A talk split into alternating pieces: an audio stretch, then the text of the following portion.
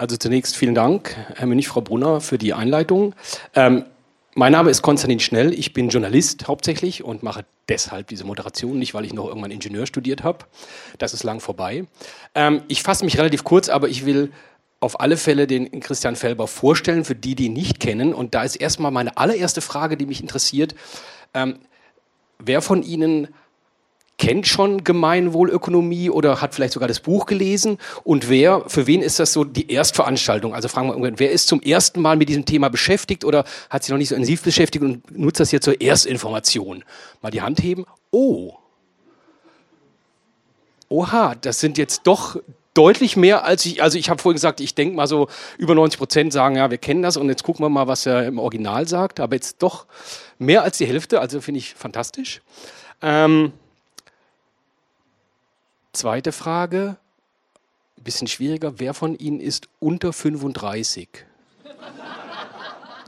Äh, zwei, vier, mal zwei, äh, das sind ungefähr sieben, acht, ja, also das ist nicht die Mehrheit. Ich habe vorhin im Scherz gesagt, ich wäre noch gern zu Primark rübergegangen, um da so ein paar von den Mädels rüberzuholen. Aber ähm, ich habe es dann doch gelassen, weil das wäre, glaube ich, vollkommen äh, überflüssig gewesen. Schade eigentlich, weil die sollten das vielleicht auch mal hören. Ähm, ja, der Christian Felber ist bekannt geworden, weil er Attac Österreich mitgegründet hat. Äh, spannend finde ich, dass er auch ähm, als Dozent lehrt, äh, nämlich in der Betriebswirtschaft. Und das Buch, ähm, da gibt es ja auch viele Bezüge zur Betriebswirtschaft. Also an der Wirtschaftsuniversität Wien lehrt er Gemeinwohlökonomie und andere ökonomische Alternativen. Ähm, er ist der Initiator der Gemeinwohlökonomiebewegung und hat in diesem Jahr von der Zeit den Zeitwissenpreis dafür bekommen. Äh, er initiiert äh, in Österreich das ähm, Projekt Bank für Gemeinwohl, können wir auch nachher in der Diskussion nochmal drüber sprechen. Und außerdem, ähm, das ist auch interessant, ist er eben auch Tanzperformance-Künstler. Finde ich auch großartig, ähm, dass ein Mensch, der viel denkt und schreibt, eben auch sehr körperlich ist. Ähm, hauptsächlich ist aber Autor äh, und Vortragsredner 2006. Ähm, 50 Vorschläge für eine gerechte Welt gegen Konzernmacht und Kapitalismus. Dann das kritische EU-Buch, dann 2010 dann die Gemeinwohlökonomie, die es auch hier übrigens zu kaufen gäbe. Äh, 2014 Geld, die neuen Spielregeln und eben jetzt 2017 im März das neue Buch, weswegen wir hier sind. Und äh, aus diesem neuen Buch, sagen wir mal, oder über dieses neue Buch werden wir nachher äh, nicht nur was hören, sondern auch diskutieren, ganz grob zum Ablauf. Äh, circa eine knappe Stunde ähm, wird Herr Felber einen Vortrag halten. Danach ist Gelegenheit, äh, mit ihm zu sprechen. Ich werde nicht allzu viele Fragen stellen, sondern ich denke mal, dass viele Fragen aus dem Publikum kommen. Je diskursiver das wird, desto besser. Und ganz am Ende gibt es auch nochmal die Möglichkeit, äh, wer möchte, das Buch von ihm signieren zu lassen. Ich denke, das reicht als Vorrede und ich überreiche jetzt das Wort an den Christian Felber.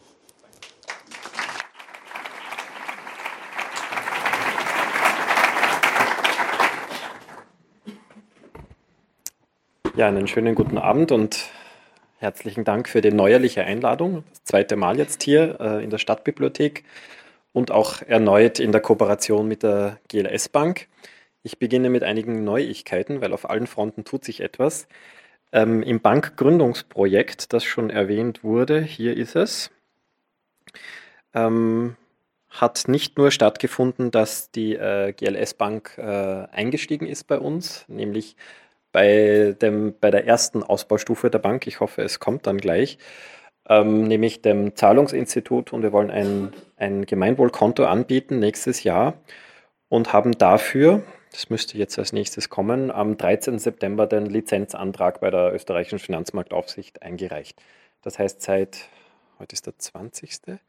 Seit einer Woche ähm, hoffen wir, da ist es. Das ist der Eingangsvermerk der österreichischen Finanzmarktaufsicht für den äh, ersten Lizenzantrag, damit wir auch in Österreich, wo es keine GLS-Bank, keine Umweltbank, keine Ethikbank, keine Triodos-Bank und keine Banca Ethica gibt, ähm, tätig werden. Und die GLS-Bank hat sich da mit einer Million Euro beteiligt an diesem Institut. Das ist eine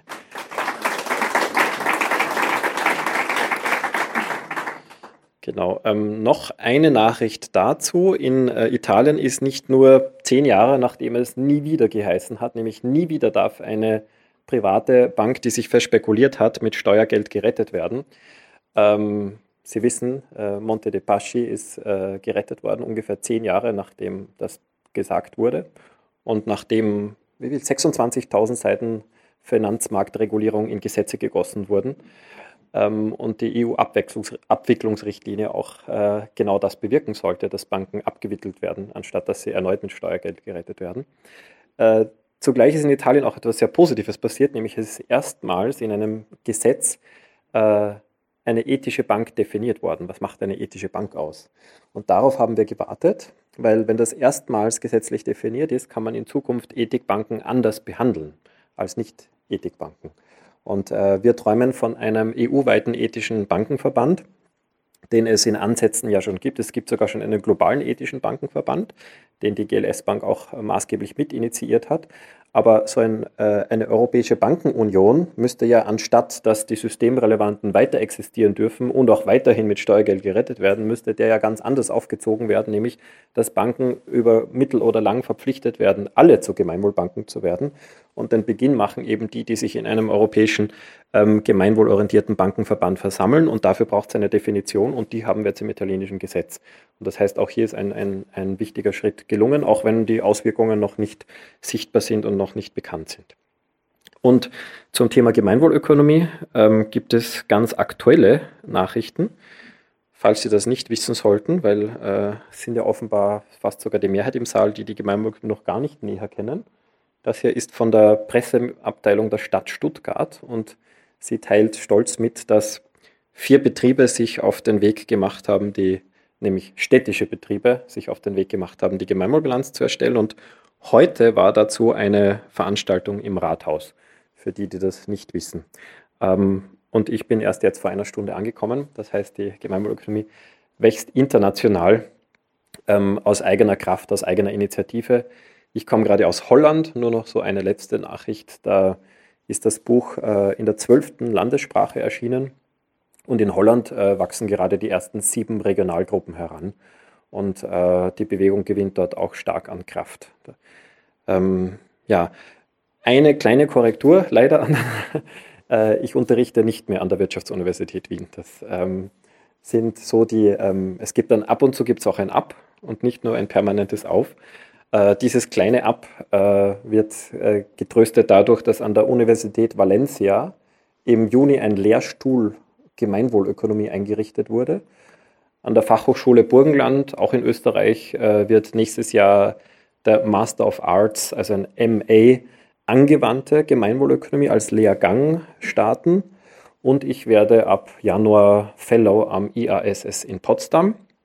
Die meisten kennen das PIC in Potsdam, das ist das Potsdam Institut für Klimafolgenforschung. Und direkt daneben steht das Institute for Advanced Sustainability Studies und dort werde ich äh, voraussichtlich Senior Fellow werden. Also äh, ein großer Trost, aber doch bedauerlich, äh, in der Heimat nicht mehr äh, Wirtschaft zu unterrichten.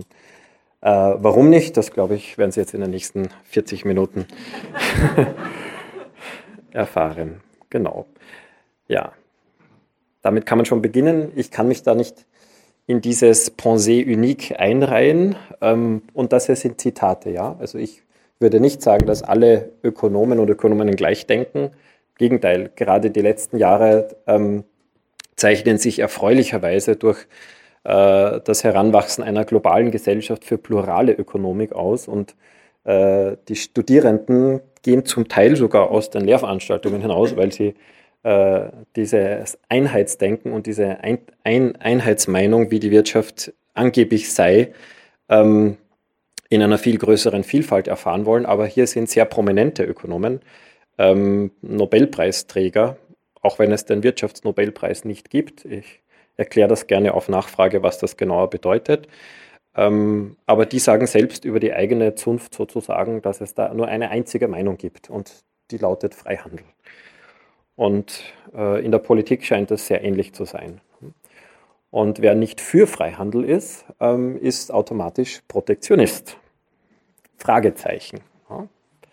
Und äh, Sprachwissenschaftler bin ich ja und äh, die, die schon ein bisschen was von mir gehört haben, die wissen, dass ich immer sehr genau auf die Begriffe gucke und äh, möchte deshalb hier zu Beginn auf die Begriffe Freihandel und Protektionismus schauen, äh, weil sie aus meiner Sicht beide äh, höchst irreführend sind und uns sehr effektiv ablenken vom eigentlichen Thema.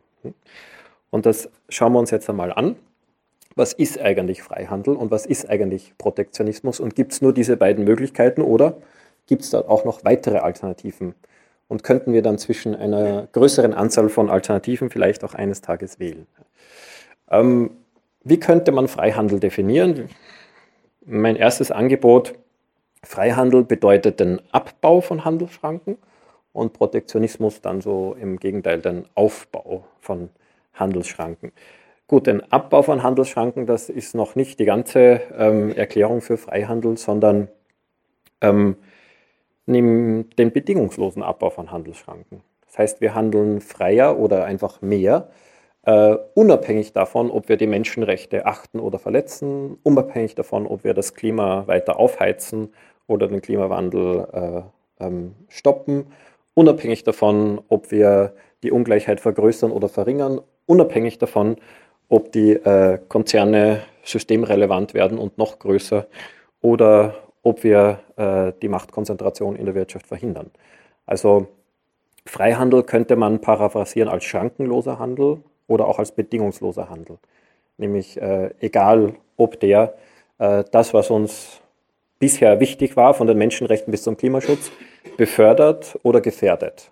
Das ist so mal eine erste, ein erstes Definitionsangebot äh, für Freihandel. Und genau, dieser Handel wird eigentlich zum Selbstzweck. Weil es, wenn ich, wenn ich die Handelsschranken abbaue, unabhängig davon, wie die Auswirkungen auf alle anderen gesellschaftlichen Ziele sind, dann wird der Handel da eigentlich zum Selbstzweck.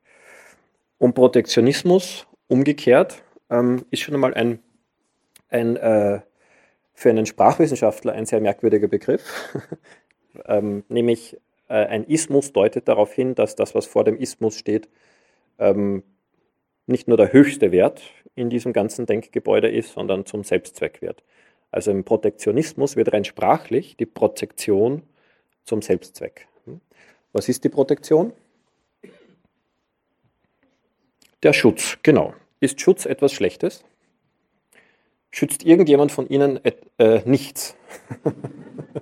Wir alle schützen etwas. Schutz ist nichts Schlechtes. Ist der Schutz, wenn Sie etwas schützen, wenn Sie etwas schützen, Selbstzweck? Schützen Sie um des Schutzes willen? Eigentlich nie, oder? Wir schützen extrem oft etwas, aber nie um des Schutzes willen, sondern um ein Schutzziel zu erreichen. Ja? damit unsere Kinder ähm, gut genährt sind oder wohl aufwachsen, damit die Blumen blühen oder da, damit, äh, damit das soziale Gleichgewicht nicht ähm, aus der Balance kommt. Es gibt immer ein Schutzziel, aber, aber, aber der Schutz ist nicht das, nicht das Ziel an sich. Und genau das meint aber der Begriff Protektionismus. Sonst wäre es einfach nur Protektion. Sonst wäre es einfach nur Schutz. Und das klingt schon weniger böse. Und jetzt kommt ein kleiner Sprung. Jedes Gesetz schützt etwas. Jedes Gesetz. Sonst würden wir kein einziges Gesetz erlassen. Und jetzt kommt der Trick. Wenn mir ein bestimmtes Gesetz nicht gefällt, sage ich, das ist protektionistisch. Aber mein Gesetz, ja, das ist natürlich nicht protektionistisch. Das ist toll und das fördert die Freiheit. Und das ist der Trick. Der Trick in dieser Debatte besteht dahin, dass bestimmte Interessen konsequent mit dem Begriff Freiheit verbunden werden und andere Interessen, die vielleicht sogar legitimer sind, konsequent mit dem sehr negativen Begriff Protektionismus. Und wenn wir dann nur mal die begriffliche Alternative haben, sind Sie für Freihandel oder sind sie für Protektionismus, ne, dann tun sich sehr viele Menschen ziemlich schwer, für Protektionismus zu sein. Obwohl sich hinter Protektionismus vielleicht ganz legitime Schutzziele verbergen. Man könnte das aufdröseln und fragen, ist denn Industriepolitik und eben der Schutz bestimmter Industriezweige oder junger, noch nicht wettbewerbsfähiger Industrien, ist das was Schlechtes? Aber wenn das als Protektionismus abgestempelt wird, dann äh, ist es schwieriger, zu diesem Schutzziel zu stehen. Oder Energiepolitik oder Strukturpolitik oder Arbeitsmarktpolitik oder Umweltpolitik oder irgendeine andere Politik. Und alles wird als Protektionismus genau, gebrandmarkt und geächtet. Also, ähm, wir, wir gehen ein bisschen weiter. Im Freihandel wird der Handel zum Selbstzweck, weil er selbst dann durchgesetzt wird, wenn er die Menschenrechte verletzt und wenn er das Klima weiter aufheizt und wenn er die Ungleichheit weiter erhöht und wenn er Demokratien gefährdet, weil die Macht sich zu sehr konzentriert. Und im Protektionismus wird der Schutz zum Selbstzweck. Zum Selbstzweck sogar hier. Genau. Noch schlimmer. Ja. Und, und in den Zeitungen äh, lesen wir, dass die, die den Freihandel kritisieren, das sind die Globalisierungsgegner.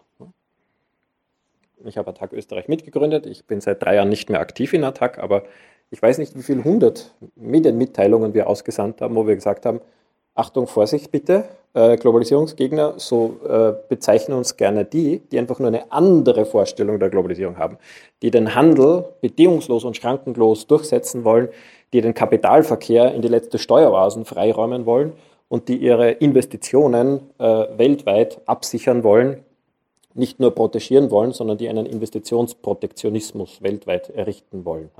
Die bezeichnen uns als Globalisierungsgegner. Wir sind aber für eine globale Kooperation, zum Beispiel in der Steuerpolitik. Wir können uns auch eine Weltsteuerbehörde vorstellen. Wir wollen an erster Stelle die Menschenrechte schützen und einen Gerichtshof für die Menschenrechte einrichten, statt von Konzernklagerechten. Wir wollen eine weltweite Fusionskontrolle als Bedingung für den grenzüberschreitenden Handel durchsetzen. Wir wollen, dass das Klimaschutzabkommen einklagbar wird, anstatt der Handel oder die Investorenrechte. Das heißt, wir haben einfach eine ganz andere Vorstellung äh, der Globalisierung. Wir sind überhaupt keine Globalisierungsgegner. Wir wollen eigentlich nur die Ziele voranstellen und die Mittel hintanstellen. Und die, die die Mittel voranstellen, nämlich Handel, Investition und Kapitalverkehr, und die Ziele aber hintan, äh, ähm, hintanstellen, die bezeichnen uns als Globalisierungsgegner. Und warum macht er dieses Spiel mit Medien? Und sie machen es mit bis heute. Also ich werde ähm, letztes Beispiel in der österreichischen Presse, anstatt das Buch mit einer Zeile zu würdigen, äh, interviewt die Presse irgendwelche Ökonomen und, und ergänzt dann selbst den, de, den Titel Globalisierungsgegner, hm, genau zu dem Zeitpunkt, wo ein Buch über ethischen Welthandel herauskommt. Also das ist sogar Kampagnenjournalismus, um, um die Debatte, dass eigentlich sowohl Freihandel als auch Protektionismus irreführende Begriffe sind, da zu erhellen ne, und da ein bisschen Aufklärung in diese Begriffe zu bringen. Wenn sie ausgewogen wären, würden sie jedes Mal, wenn sie die, die den Freihandel kritisieren, als Globalisierungsgegner bezeichnen, würden sie die, die für den Freihandel sind, als Lokalisierungsgegner bezeichnen. Oder Globalisierungsfundamentalisten. Auch das wäre symmetrisch. Ne. Aber die einen immer negativ zu titulieren und die anderen immer positiv darzustellen, das ist das Unausgewogenste, was ein Medium machen kann. In einer Diskussion, wo es einfach verschiedene Ansichten, verschiedene Interessen, verschiedene Bedürfnisse und eigentlich, wie wir sehen werden, eigentlich ist es ganz klar, eigentlich ist es ganz klar, was die Ziele sind und was die Mittel, weil das, ähm, das wollen nicht wir definieren, sondern das ist definiert im Völkerrecht. Und es ist allerspätestens seit 1945 definiert, wo wir die UNO gegründet haben, wo, die, wo wir die Menschenrechte ausgerufen haben und wo wir dann langsam die sogenannte Institutionenfamilie der Vereinten Nationen entlang der Ziele und Werte der Staatengemeinschaft aufgebaut haben. Und dazu zählen eben nicht der Handel und nicht der Kapitalverkehr und nicht die Investitionen oder der Schutz geistiger Eigentumsrechte, sondern dazu zählen die Menschenrechte und die Arbeitsrechte und der Umweltschutz und der Klimaschutz und die kulturelle Vielfalt und eben echte Ziele und Werte. Und was aber insbesondere den Regierungen Europas und der USA und anderer OECD-Staaten gelungen ist, sie haben es geschafft, dass das allermeiste internationale Völkerrecht, was sich den Zielen und Werten der Staatengemeinschaft widmet, dass das sogenanntes Soft Law geblieben ist Soft Law heißt nicht, dass es nicht verbindlich wäre, weil all das, was ich hier unter dem Strich aufgezählt habe, ist verbindliches Völkerrecht. Es ist aber trotzdem Soft Law. Warum? Weil es nicht einklagbar ist. Also die Unterscheidung zwischen Soft und Hard ist nicht verbindlich und unverbindlich, sondern ist einklagbar und nicht einklagbar. Und genau das ist passiert. Der Handel ist einklagbar und der Investorenschutz ist einklagbar. Und äh, deshalb spreche ich auch von Investorenprotektionismus oder von Handelsprotektionismus, weil diese Mittel, die eigentlich gar keine Ziele sind, einklagbar sind. Und der ethische Welthandel, äh, der schlägt eine folgende Alternative vor, eine dritte Option. Handel ist weder gut noch schlecht, er ist ein Mittel. Er ist kein Wert an sich, er ist kein Ziel, er ist ein Mittel. Und ein Mittel kann unser, uns unseren Zielen näher bringen, dann ist das Mittel willkommen und dann wollen wir mehr Handel und dann können wir auch Handelshürden abbauen. Kein Problem. Aber ein Mittel kann unsere Ziele auch ebenso gut gefährden. Handel kann die Menschenrechte gefährden, Handel kann die Umwelt zerstören, Handel kann das Klima aufheizen, Handel kann die Demokratie untergraben, Handel kann die Freiheit bedrohen. Und dann wollen wir nicht mehr Handel, sondern wollen wir weniger Handel. Und dann können wir aber ganz gelassen alle Instrumente der Handelspolitik, von Zöllen über Kontingente bis Kennzeichnungspflichten oder Gemeinwohlbilanzen ähm, oder auch die, äh, die Nichtliberalisierung einzelner Sektoren, wie zum Beispiel die Trinkwasserversorgung, das sind eigentlich alles, wenn Sie wollen, Instrumente der Handelspolitik, und wir können sie alle ganz gelassen anwenden, wenn wir die eigentlichen Ziele und Werte schützen wollen. Das wäre so die Grunddefinition vom ethischen Welthandel. Und das wäre dann schon eine dritte Option. Handel ist kein Selbstzweck, Handel ist aber auch nichts Schlechtes, Protektionismus, er ist ein Mittel zum Zweck. Und jetzt kommt äh, die traurigste Nachricht an diesem Abend. Die Europäische Union hat sich für eines der beiden Extreme entschieden. Also die hat hier kein Mittelmaß, die hat ja keinen Interessensausgleich vorgenommen, äh, sondern die hat sich für eine Extremposition entschieden. Und die Handelspolitik der Europäischen Union kommt im Vertrag über die Arbeitsweise der Europäischen Union sehr klar zum Ausdruck in Artikel 206. Und können Sie es lesen? Ja, das, was unterstrichen ist, ist sozusagen der Kern, die schrittweise Beseitigung der Beschränkungen im internationalen Handelsverkehr. Das entspricht meiner Definition von Freihandel, Abbau von Handelsschranken. Und dann noch der Abbau der Zollschranken und andere Schranken. Das ist eigentlich genau das Gleiche. Lustig, dass das doppelt da steht, gell? aber doppelt hält besser, sagen wir immer. Aber semantisch ist das wirklich das genau Gleiche. Und es ist schon lustig, warum das. Und da steht nichts von den Menschenrechten, nichts von den Arbeitsrechten, nichts von der sozialen Sicherheit, nichts vom Klimaschutz, nichts von gar nichts, überhaupt nichts. Es es gibt zwar dazu noch einen Artikel 207, also im, im Artikel danach heißt dann noch, äh, dass die Handelspolitik den, äh, den, den Prinzipien und, und Zielen des auswärtigen Handelns der Europäischen Union folgt. Es wird allerdings nicht gesagt, wo die verankert sind. Wobei das ist relativ unmissverständlich klar, das ist im Vertrag über die Europäische Union und die sind auch sehr klar aufgelistet. Und dort findet sich dann schon alles, von den Menschenrechten über die Rechtsstaatlichkeit bis zum Umweltschutz. Also schon fast alles. Aber die Frage ist, warum ist das erst im zweiten Artikel und nicht im ersten? Und äh, warum ist auch kein Verweis, wo das genau steht? Und warum, ähm, warum erst auch am Ende des zweiten Artikels, des 207ers? Ne? Warum ähm, warum steht eigentlich nicht, ähm, der Handel dient den Zielen und Prinzipien des auswärtigen Handels der Europäischen Union und die Instrumente der Handelspolitik dienen diesen Zielen und Prinzipien. Punkt. Dann kann ich äh, im einen Fall Handelshürden abbauen und im anderen aufbauen. Je nachdem, äh, ob ich mit dem einen oder mit dem anderen besser das Ziel erreiche. Aber hier legt man sich auf ein Mittel fest.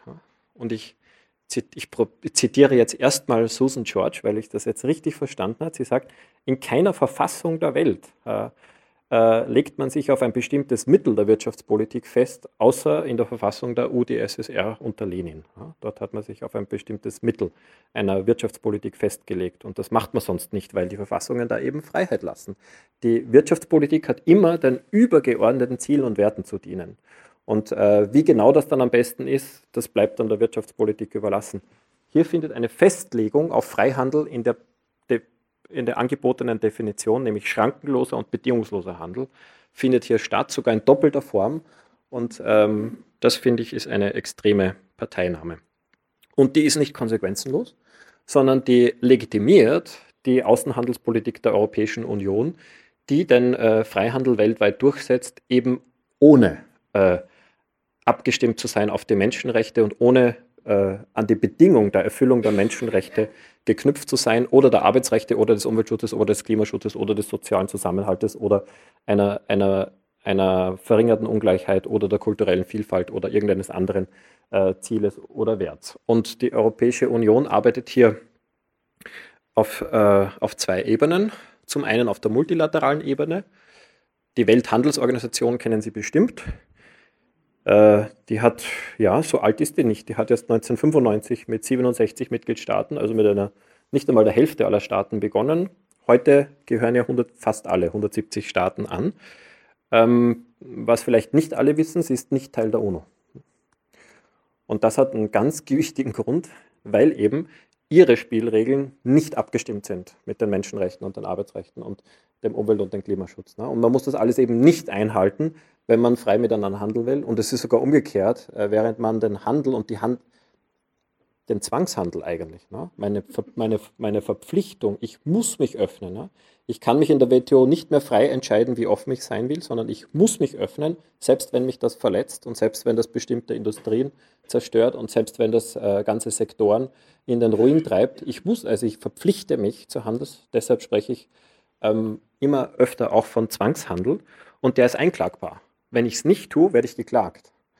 Und das passiert in der UNO nicht. Ja, drum, drum sagt man eben, ja, die UNO, die ist ja lasch und die ist ja un unwirksam. Und in der WTO, äh, dort äh, wird man aber geklagt. Und ähm, die Vision des sogenannten Freihandels, ähm, die, ist, die wäre zu 100 Prozent umgesetzt, wenn alle Handelsschranken weggeräumt sind. Erst dann ist die Vision des Freihandels vollumfänglich umgesetzt.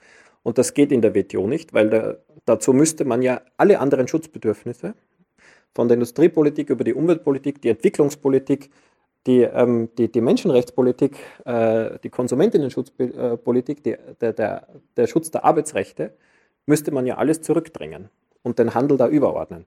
Und das ist natürlich noch nicht erreicht in der Welthandelsorganisation, obwohl dort über 60 völkerrechtlich wirksame Abkommen schon äh, errichtet wurden. Und deshalb hat insbesondere seit die Mehrheit der armen Länder keine, keine große, keiner großen weiteren Liberalisierungsrunde mehr zugestimmt hat, ähm, hat die EU-Kommission dem Europäischen Rat den Vorschlag gemacht, lass uns doch ausweichen auf die bilaterale Ebene. Und deshalb CETA und deshalb TTIP und deshalb JEFTA mit Japan und deshalb fast 40 bilaterale Abkommen, die jetzt gerade von der Europäischen Kommission ausverhandelt werden. Der wichtigste Grund, WTO Plus Themen. Also das, was in der WTO noch nicht äh, durchgesetzt wurde an sogenanntem Freihandel oder welche, diejenigen Schranken, die noch nicht abgebaut wurden, die versucht man jetzt auf der bilateralen Ebene. Und 40, da ist noch Potenzial nach oben. Also wir können bis zu 195 solche bilateralen Abkommen machen. Und 195 Mal den, äh, den internationalen Investoren ein direktes Klagerecht einräumen vor internationalen Schiedsgerichten. Und 195 ähm, regulatorische Kooperationsbehörden einrichten. Das werden viele auch nicht wissen, wovon ich da jetzt spreche. Es gibt ungefähr 25 gravierendste Kritikpunkte an äh, CETA und an JEFTA und darunter ist nicht das Chlorhühnchen. Und diese 25 gravierendsten, die sind kaum bekannt. Äh, doch eines ist bekannt, das sind die direkten Klagerechte für Konzerne. Das ist bekannt. Ne? Eines einer prominenten äh, Kritikpunkte. Der zweitprominenteste Kritikpunkt, die regulatorische Kooperation, die ist schon weniger bekannt. Wer hat die regulatorische Kooperation? Wer weiß nicht, was das ist? Siehst du? Ja, genau.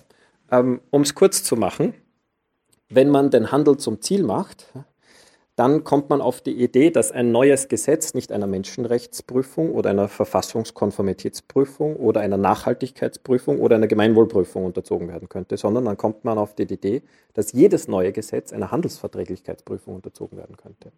Wie pervers ist das denn?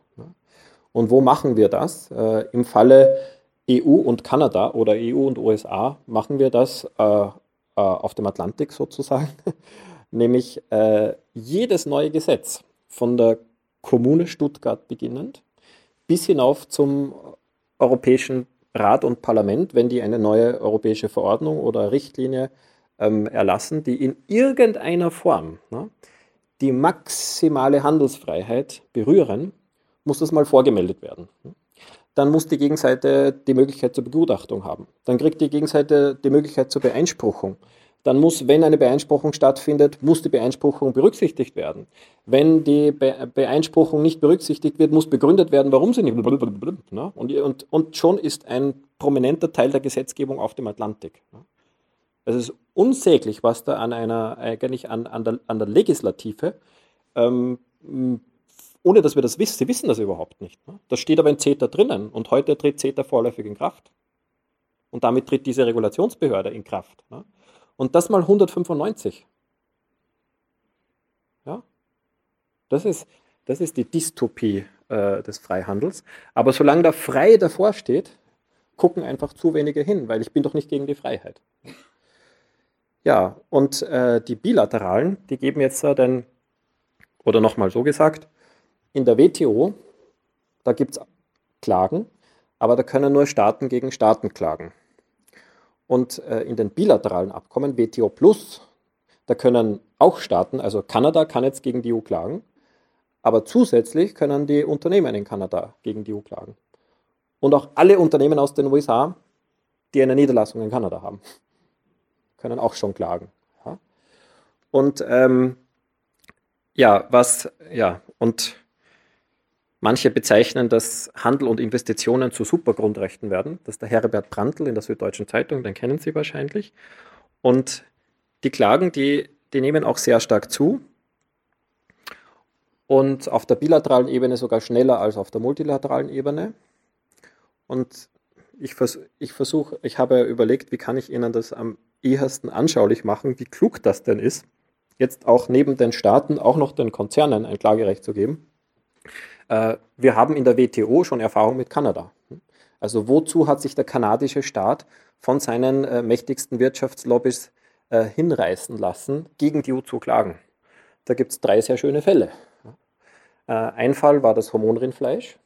Also wir, wir wissen, es gibt eine sehr, ähm, sehr intensive Rinderzucht in den USA und in und Kanada und dort sind Wachstumshormone erlaubt, die sich nicht nur auf die Tiergesundheit auswirken, sondern auch auf die menschliche Gesundheit. Zumindest ist das der dringende Verdacht.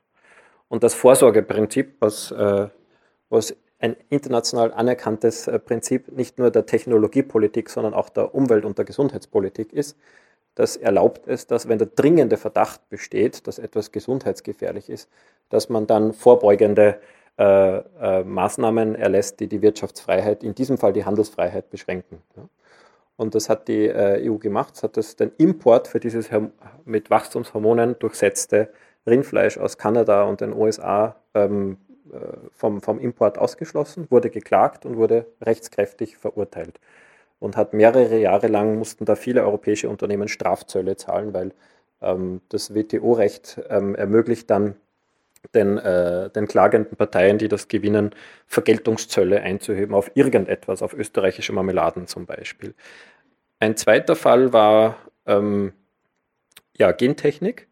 Ähm, Sie wissen, dass immer noch in der Europäischen Union ähm, Moratorien in Kraft sind gegen die Anpflanzung von gentechnisch veränderten äh, Kulturpflanzen. Und äh, Kanada und auch einige andere gentechnikintensive Länder haben dann dagegen geklagt, dass die Europäische Kommission diese Moratorien zugelassen hat, anstatt die Moratorien zu verbieten. Äh, das war ein durchwachsenes Urteil, da wurde teilweise der Klage nicht stattgegeben, in anderen Teilen wurde aber stattgegeben. Also auch hier würde ich sagen, geht da eher, weil tendenziell in diesen Handelsschiedsgerichten den Handelsaspekten mehr Verständnis äh, entgegengebracht wird als den Umweltschutzaspekten oder den Vorsorgeaspekten oder den Ökologieaspekten. Ja, und das dritte ist eigentlich das Ärgste. Ähm, bei Asbest hat es zwar auch fast, fast 100 Jahre gebraucht, bis es in den allermeisten Staaten der Welt total verboten ist, ja? nachdem schon viel zu viele tausend Menschen an, an, äh, an, an durch Asbest ausgelösten Krebs gestorben waren. Aber in Kanada gab es noch die weltweit größte Asbestindustrie. Und nachdem das eben dann auch in der USU äh, flächendeckend verboten war, haben sie auch da versucht über das Klagerecht in der WTO. Und die Klage war zulässig. Ne?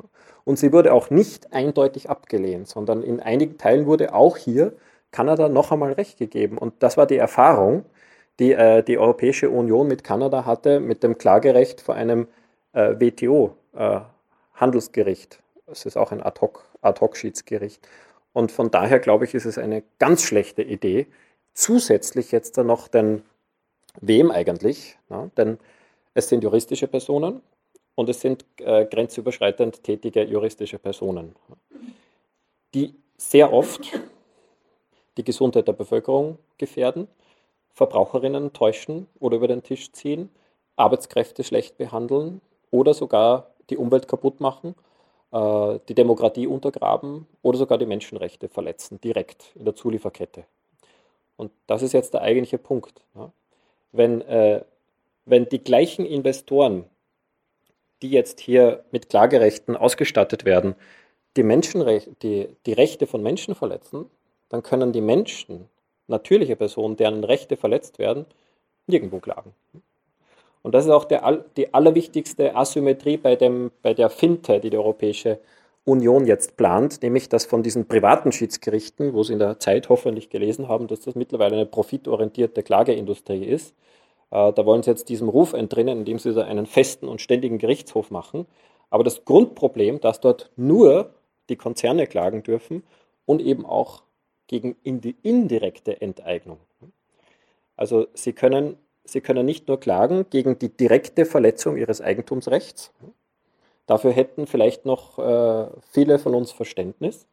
Wenn man sozusagen tatsächlich die Fabrik konfiszieren sollte, dann kann man verstehen, also wenn jetzt im Ausland die Fabrik beschlagnahmt wird, dann könnte man verstehen, dass man dagegen Klage einreichen darf und eine Entschädigung ähm, ähm, verlangen darf. Ja.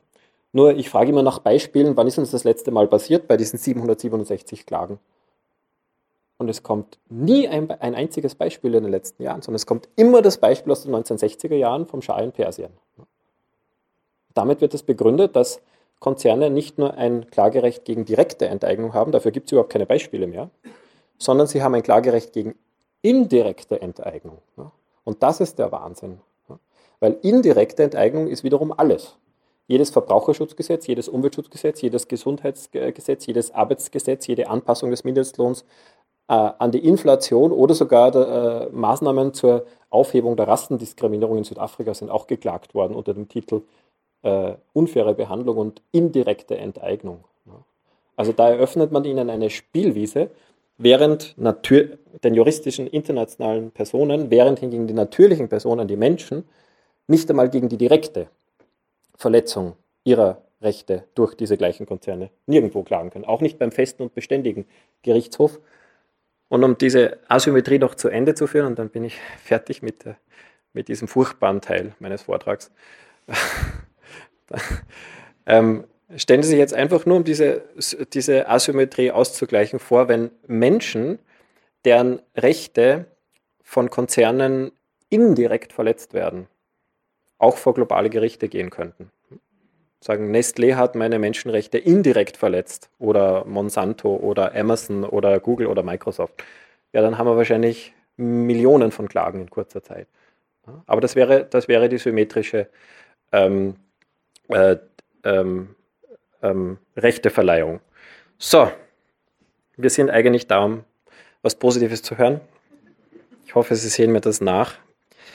Ähm, es sind sechs Eckpunkte, aber aus der Analyse ergibt sich dann äh, hoffentlich äh, fast von selbst schlüssig und stringent die Alternative. Ähm, zurück auf die multilaterale Ebene, aber nicht außerhalb der UNO, sondern innerhalb der UNO. Ähm, erste Preisfrage. Stellen Sie sich vor, wir fragen die Souveräne, die Bevölkerungen in den 190, 95 Staaten der Erde, was finden Sie klüger und gescheiter? Machen wir die, die Spielregeln für den Welthandel innerhalb der Vereinten Nationen, in Abstimmung mit den Menschenrechten, den Arbeitsrechten, den Umweltabkommen, dem Klimaschutz, äh, der kulturellen Vielfalt und alles, was halt in der UNO da so verhandelt wird? und davon abhängig, auf deren Erfüllung abhängig, oder machen wir die Spielregeln für den Welthandel außerhalb der UNO und, äh, und verknüpfen das nicht miteinander. Freihandel. Können Sie sich vorstellen, dass in einem einzigen Land der Erde sich die Menschen für den Freihandel außerhalb der UNO entscheiden würden? Ich kann mir das nicht vorstellen. Ne? Und das zeigt, das zeigt äh, eigentlich, ist, eigentlich ist das schon der springende Punkt. Ne? Ähm, da, das dürfen eigentlich gar nicht die Regierungen entscheiden. Weil die Gefahr, dass sie, eine, dass sie gravierende Fehlentscheidungen treffen, wie die, die sie getroffen haben, die ist einfach, die ist so real, die ist absolut real. Und deshalb finde ich, dürften das eigentlich gar nicht die Regierungen, aber da kommen wir später hin. Inhaltlich wäre, wir gehen zurück auf die multilaterale Ebene, aber in die UNO und bilaterale Abkommen dürfen überhaupt nicht verhandelt werden. Weil wozu? Wozu? Als die Europäische Kommission 2007 das entschieden hat, sind sie draufgekommen, und das steht übrigens in den, äh, in den Prinzipien und Zielen des Auswärtigen Handels der Europäischen Union, Vorrang für die multilaterale Ebene. Aus meiner Sicht ist es eine klare Vertragsverletzung, nämlich die Verletzung des Vorrangs für die multilaterale Ebene, dass die Europäische Union sich nicht einfach weiter bemüht, auch wenn es mühsam ist, ne, die, die multilateralen Handelsspielregeln weiterzuentwickeln, sondern dass sie, weil es einfacher ist, auf die, aber eben in wessen Interesse, TTIP und CETA und JEFTA und das alles macht. Das müsste, eigentlich müsste man das klagen auf Vertragsverletzung und, und wenn es keine Vertragsverletzung wäre, die Verträge so nachschärfen, dass es eine Vertragsverletzung ist. Auf das will ich ja hinaus, dass wir ein Vertragsmandat vorgeben, wie die Außenhandelspolitik der Europäischen Union zu sein hat.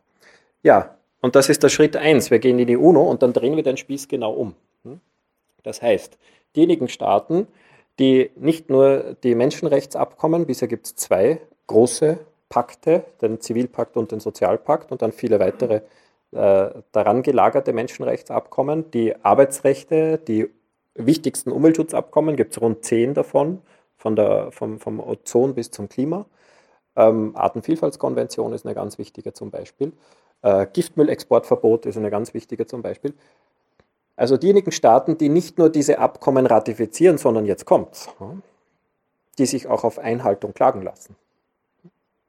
Das tun sie ja jetzt auch. Ne? Staaten unterwerfen sich internationalen Schiedsgerichten, geben ihre Souveränität auf und unterwerfen sich der Gerichtsbarkeit durch die, die aber nicht die, über die Menschenrechte und den Klimaschutz achten, sondern über die Handelsfreiheit und über die Investitionsfreiheit.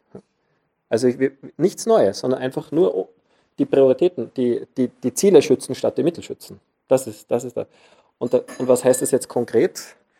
Ähm, Beispiel USA. Beispiel EU, es war. Der EU sind die Demokratie und die Menschenrechte das Wichtigste, oder? Ja, okay, na gut, dann, aber dann zäumen wir das Pferd von vorne auf. Ne? Dann, sagt die, äh, dann sagt die EU, wir handeln mit den demokratischsten Ländern, die die Menschenrechte am, am, am ehrgeizigsten achten, mit denen handeln wir am freisten. Dann schauen wir an, dann kommt wahrscheinlich China schon nicht mehr so sehr in Frage, werden die einen denken. Dann schauen wir bei den USA, von den beiden Menschenrechtspakten haben die USA natürlich beide ratifiziert, oder? Nein, haben sie nicht. Nur einen von zwei. Als eines der ganz wenigen Länder der Erde haben die USA den zweiten Menschenrechtspakt nicht ratifiziert. Die achten den nicht einmal. Und von den acht Kernarbeitsnormen der ILO haben die meisten Staaten äh, sechs, sieben oder alle acht ratifiziert. Die USA haben zwei ratifiziert. Also wenn man so angeht, dann scheiden die USA schon einmal sehr, äh, dann müsste man eigentlich fragen, warum strebt die EU mit den USA sogar präferenziell ein Handelskommen ab? Das ist doch die Aushebelung der eigenen Grundwerte und Grundprinzipien. Das widerspricht doch auch ganz diametral den Prinzipien und Grundsätzen des auswärtigen Handels der Europäischen Union. Was wäre denn geschickter, dass die EU einen multilateralen, ein Angebot an alle sagt? Also wir stehen für die Menschenrechte und die, und die Arbeitsrechte und die, die auch dafür stehen, aber nicht nur das ratifizieren, sondern dann sich auch dem Internationalen Gerichtshof für die Menschenrechte unterwerfen. Mit denen handeln wir am freisten. Und die, die dazu nicht bereit sind, gegenüber denjenigen schützen wir uns mit einem Schutzzoll. Bei einem Menschenrechtsabkommen könnte ich mir einen höheren äh, Zollaufschlag vorstellen von vielleicht sogar über 10 Prozent, 20 Prozent zum Beispiel. Bei einem, äh, bei einem Umweltschutzabkommen äh, vielleicht 10 Prozent, beim Klimaschutzabkommen vielleicht sogar 20 Prozent. Für eine einzelne Kernarbeitsnorm der ILO genügen vielleicht 3 Prozent. Ja. Oder irgendeine andere Zahl. Das wäre, das wäre genau der umgekehrte Ansatz und die EU könnte alle gleich behandeln. Und jetzt kommen noch zwei wichtige Informationen dieser Ansatz über die UNO, wenn Sie denken, ja, kann die EU versuchen, aber da macht dann halt sicher keiner mit, da bleibt sie alleine in der UNO. Es war genau umgekehrt historisch. Der erste Anlauf einer Schaffung von multilateralen Regeln für den Welthandel 1944 auf Bretton Woods ist in letzter Sekunde am Veto der USA gescheitert. Aber aus den sogenannten Bretton Woods Zwillingen, Weltbank und Währungsfonds, die 1944 aus der Taufe gehoben wurden, hätten eigentlich Drillinge werden sollen. Und die dritte war die International Trade Organization, ITO. Nur die wurde nicht gegründet, weil da die Lobbys in den USA in letzter Sekunde den Kongress dazu gebracht haben, das schon fertig ausgearbeitete Gründungsstatut abzuschießen. Und was wurde gemacht aus dem Gründungsstatut, wo die Arbeitsrechte, die Menschenrechte, ausgeglichene Handelsbilanzen, Rohstoffpreisregulierung, also wirklich eine sinnvolle, ganzheitliche Politik ähm, vorgesehen war, haben sie nur das Liberalisierungs-, den Liberalisierungsabschnitt herausgeschnitten, also nur äh, Zollabbau, Liberalisierung, fertig, ohne Rücksicht auf irgendwas anderes. Daraus wurde das GATT, also aus der ITO wurde dann das GATT und aus dem GATT 1947 wurde nach acht Verhandlungsrunden 1995 dann die WTO außerhalb der UNO. So hat diese, dieser, dieser Irrtum seinen Lauf genommen und äh, ja, steht heute in ganzer Pracht im Abseits, im völkerrechtlichen Abseits, aber leider als Hard Law, als, als einklagbares Völkerrecht. Genau, und, da, und dazwischen, äh, 1964, gab es einen zweiten Anlauf, nämlich von nicht weniger als 67, 77 Staaten, die Gruppe der 77, ähm, überwiegend arme Länder oder sehr arme Länder, die gesagt haben, nein, das mit der Handelsliberalisierung, das äh, geht gegen unsere Interessen. Ähm, machen wir das doch bitte innerhalb der UNO und gründen wir innerhalb der UNO eine Organisation, die ähm, die Spielregeln für den Welthandel ähm, dafür zuständig ist. Immerhin, sie haben die Einrichtung dieser Organisation geschafft. Daraus wurde die UNCTAD, United Nations Conference on Trade and Development. Trade and Development sagt, und das steht auch so drinnen, Handel ist ein Mittel für den Zweck einer nachhaltigen Entwicklung. Hier ist es genau richtig. Das war gegen die Interessen, die die Regierungen Deutschlands, Österreichs, der europäischen Staaten und der USA vertreten haben. Und die haben gesagt, brauchen wir nicht.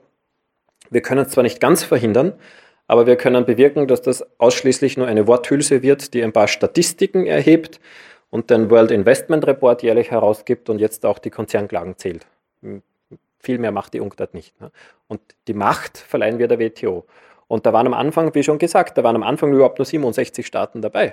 Und die wurden auch schon fast alle einzeln über den Tisch gezogen, über Kanonenbootdiplomatie, Erpressung, Erpressung mit Entwicklungshilfe, Erpressung mit, äh, mit Krediten von der Weltbank und vom Währungsfonds, zwei Aktiengesellschaften im Mehrheitseigentum von europäischen Staaten und der USA. Und so hat man es geschafft, die Staaten da gegen ihren Willen äh, aus dem UN, aus dem UN-Zone in, äh, in das Abseits der WTO zu ziehen. Das heißt, was will ich damit sagen? Wenn die EU ja, getrieben von, von uns als Souverän, da jetzt da zurückschwenkt in die UNO, in einen ethischen Welthandel, haben wir nicht nur fünf oder zehn oder 15, die da freiwillig und gerne mitmachen, sondern äh, vermutlich fast alle anderen Staaten bis auf fünf. Wäre meine Vermutung, aber aus der Betrachtung der Geschichte. So, die anderen Punkte sind nicht so ausführlich, weil das ist, das ist der. Ähm, ja, es gibt selbst in der WTO gibt es äh, Special and Differential Treatment, das heißt, es gibt so als Überschrift, ähm, dass die armen Länder nicht exakt gleich behandelt werden müssen wie die großen Länder. Nur äh, diese Überschrift hat so viele Umsetzungshaken, dass, äh, dass grundsätzlich doch das Prinzip der Nichtdiskriminierung gilt. Das heißt, arme und reiche Länder werden gleich behandelt. Und Jetzt kann man am besten ans Boxen denken, wenn man die Gleichbehandlung zwischen äh, Fliegengewichten und Superschwergewichten herstellt. Genau, und das ist auch sehr oft passiert. Ne? Wir, wir, äh, wir haben die Dokumentation von Deindustrialisierung. Also wenn Freihandel Wohlstand schaffen soll, er hat sehr oft zur Ausradierung ganzer Industrien geführt, weil äh, eben in den armen Ländern äh, nicht, nicht die gleiche Wettbewerbsfähigkeit bestand. Und das ist jetzt vor dem historischen Hintergrund, dass kein einziges heute handelsmächtiges Land, keine der heutigen Handelsnationen in der eigenen Geschichte äh, Freihandel als Entwicklungsstrategie angewandt hat, ist das, äh, ist das umso brisanter. Hm?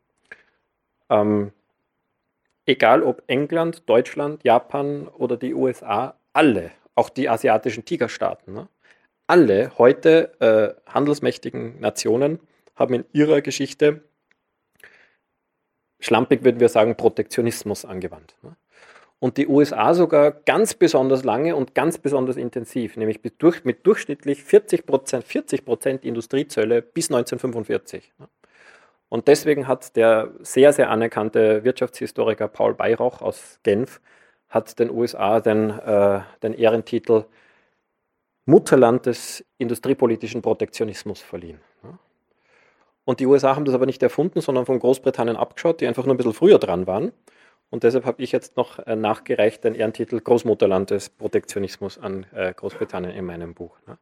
Und in Deutschland gibt es einen gewissen Friedrich List, der vielen sogar bekannt ist, aber der hat nach britischem Vorbild, hat er den deutschen Zollverein äh, vorgeschlagen und mit durchschnittlich 60 Prozent Schutzzoll hat Deutschland seinen ersten Industrialisierungsaufschwung ähm, geschafft.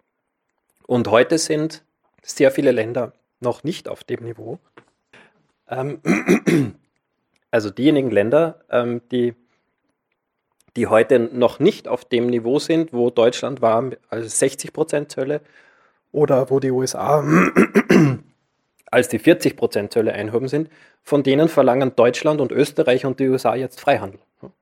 Und das ist sehr, sehr, sehr heuchlerisch und ähm, doppelmoralisch. Jetzt könnte man sozusagen nur die einfache Regel vorschlagen, ähm, das, das Prinzip der Reziprozität. Du musst dich gleich stark öffnen wie ich, nur dann, wenn du auf gleichem Entwicklungsstand bist wie ich. Das wäre der Schritt 1. Ich würde aber, ich würde das noch viel weiter machen. Du musst überhaupt nichts. Und ich muss auch überhaupt nichts. Was die Öffnung betrifft. Du bist ab jetzt frei und du darfst dich öffnen, so weit wie du willst. Und ich rede dir da überhaupt nicht rein und das Völkerrecht gibt mir überhaupt nichts in die Hand, dass ich dir da reinreden kann. Und ich darf ebenso so offen sein, wie ich will und das Völkerrecht kann mir da nichts reinreden, weil es geht um Handel. Das ist ein Mittel. Da hat das Völkerrecht überhaupt nichts reinzureden. Das Einzige, wo wir schon uns abstimmen sollten, sind die Menschenrechte und die Arbeitsrechte und die, die Ziele. Ja? Dort sollten wir Vereinbarungen treffen. Das ist gerechtfertigt, aber nicht beim Handel und nicht bei den Investitionen. Wenn du deine Investitionen regulieren möchtest, ne, damit ein, ein, ein, ein, ein bestimmter Teil der Gewinne im Land bleibt, damit ein bestimmter Teil der Technologie transferiert wird, damit ein bestimmter Teil der ärmeren Bevölkerung auch angestellt wird oder was auch immer, hm, Investitionsregulierung wird in vielen Verträgen verboten. Länder dürfen Investitionen nicht mehr regulieren. Sie dürfen nicht mehr sicherstellen, dass, Trans dass Technologie transferiert wird. Sie dürfen nicht mehr sicherstellen, dass Gewinne im Land reinvestiert werden. Sie dürfen nicht sicherstellen, Südafrika, dass ein Teil der armen äh, schwarzen Bevölkerung in den Betrieben Beschäftigung findet. Weil all das wäre ja gegen den freien Markt und wird deshalb verboten. Und deshalb sprechen andere, nicht ich, von Zwangsjackenpolitik. Ne? Und so wird, je genauer man hinschaut, je genauer man hinschaut, wird aus dem Freihandel Zwangshandel. Also wenn man Freihandel wirklich vollumfänglich durchsetzen will, dann muss man eine elendslange Liste von Freiheiten aufgeben. Und deshalb würde ich vorschlagen, den Begriff des Freihandels komplett abzuschaffen, weil der einfach nur in die Irre führt. Und zumindest als äh, bedingungslosen Handel oder schrankenlosen Handel, wer es nicht so scharf äh, ähm, äh, lieber hat und wer es gern schärfer hat, Zwangshandel. Und wenn wir die Wahl zwischen Zwangshandel und Protektionismus haben, dann ist, die, dann ist die, die Ausgangssituation schon komplett anders, ne? weil das klingt nach Pest und Schwefel. Ja? Und, wenn, und da fragen dann, spätestens dann würden die Leute fragen, ja, gibt es nur Pest und Schwefel? Entschuldigung. Hm? Okay, ich möchte aber zurück äh, zu meinem Hauptpunkt. Ähm, jedes Land darf bestimmte Industrien schützen, wird seine Gründe haben. Jedes Land darf bestimmte Technologien schützen, die EU wird jetzt gerade verklagt von, ist rechtsrechtlich verurteilt worden, weil es, äh, weil es Airbus subventioniert hat. Aus einer rein markt, marktradikalen Wettbewerbsperspektive ist das eine Wettbewerbsverzerrung. Aber jetzt mit Hausverstand äh, ist es wirklich gescheit, dass zwischen Boeing und Airbus nur einer überbleibt?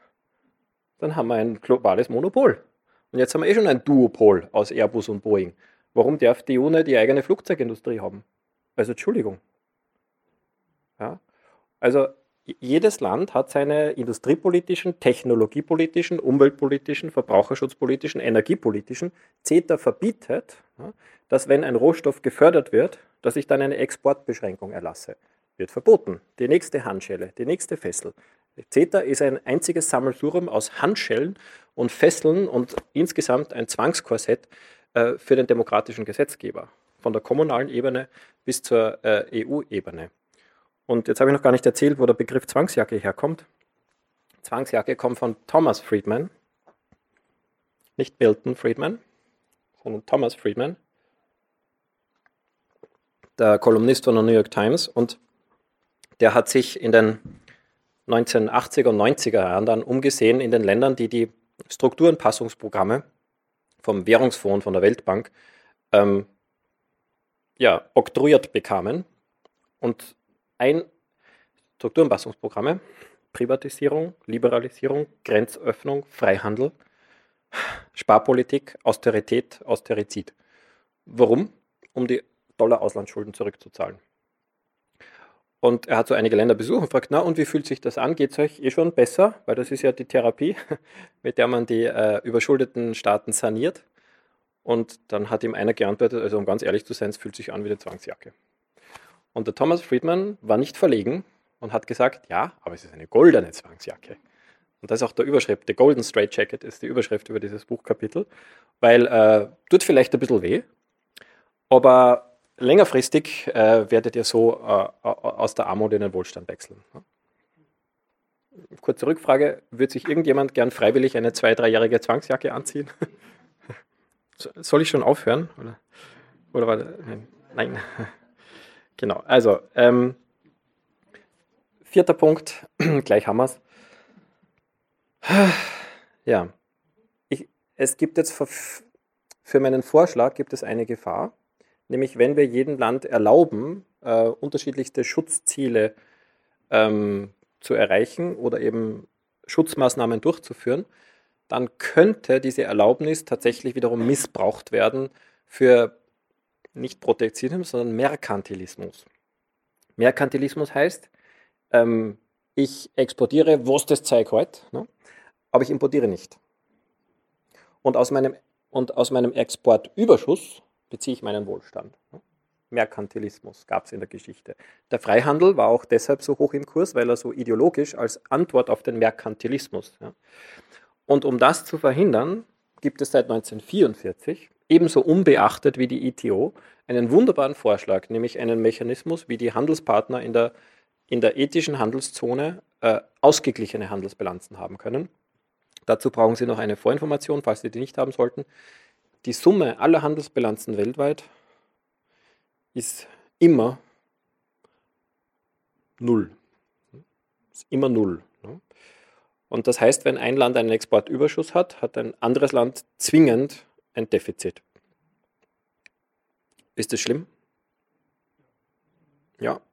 In einem Jahr 2% Handelsbilanzüberschuss, 2% Handelsbilanzdefizit, ein Jahr lang. Im nächsten Jahr ist es vielleicht wieder so oder so. Also ein Jahr ist es nicht schlimm.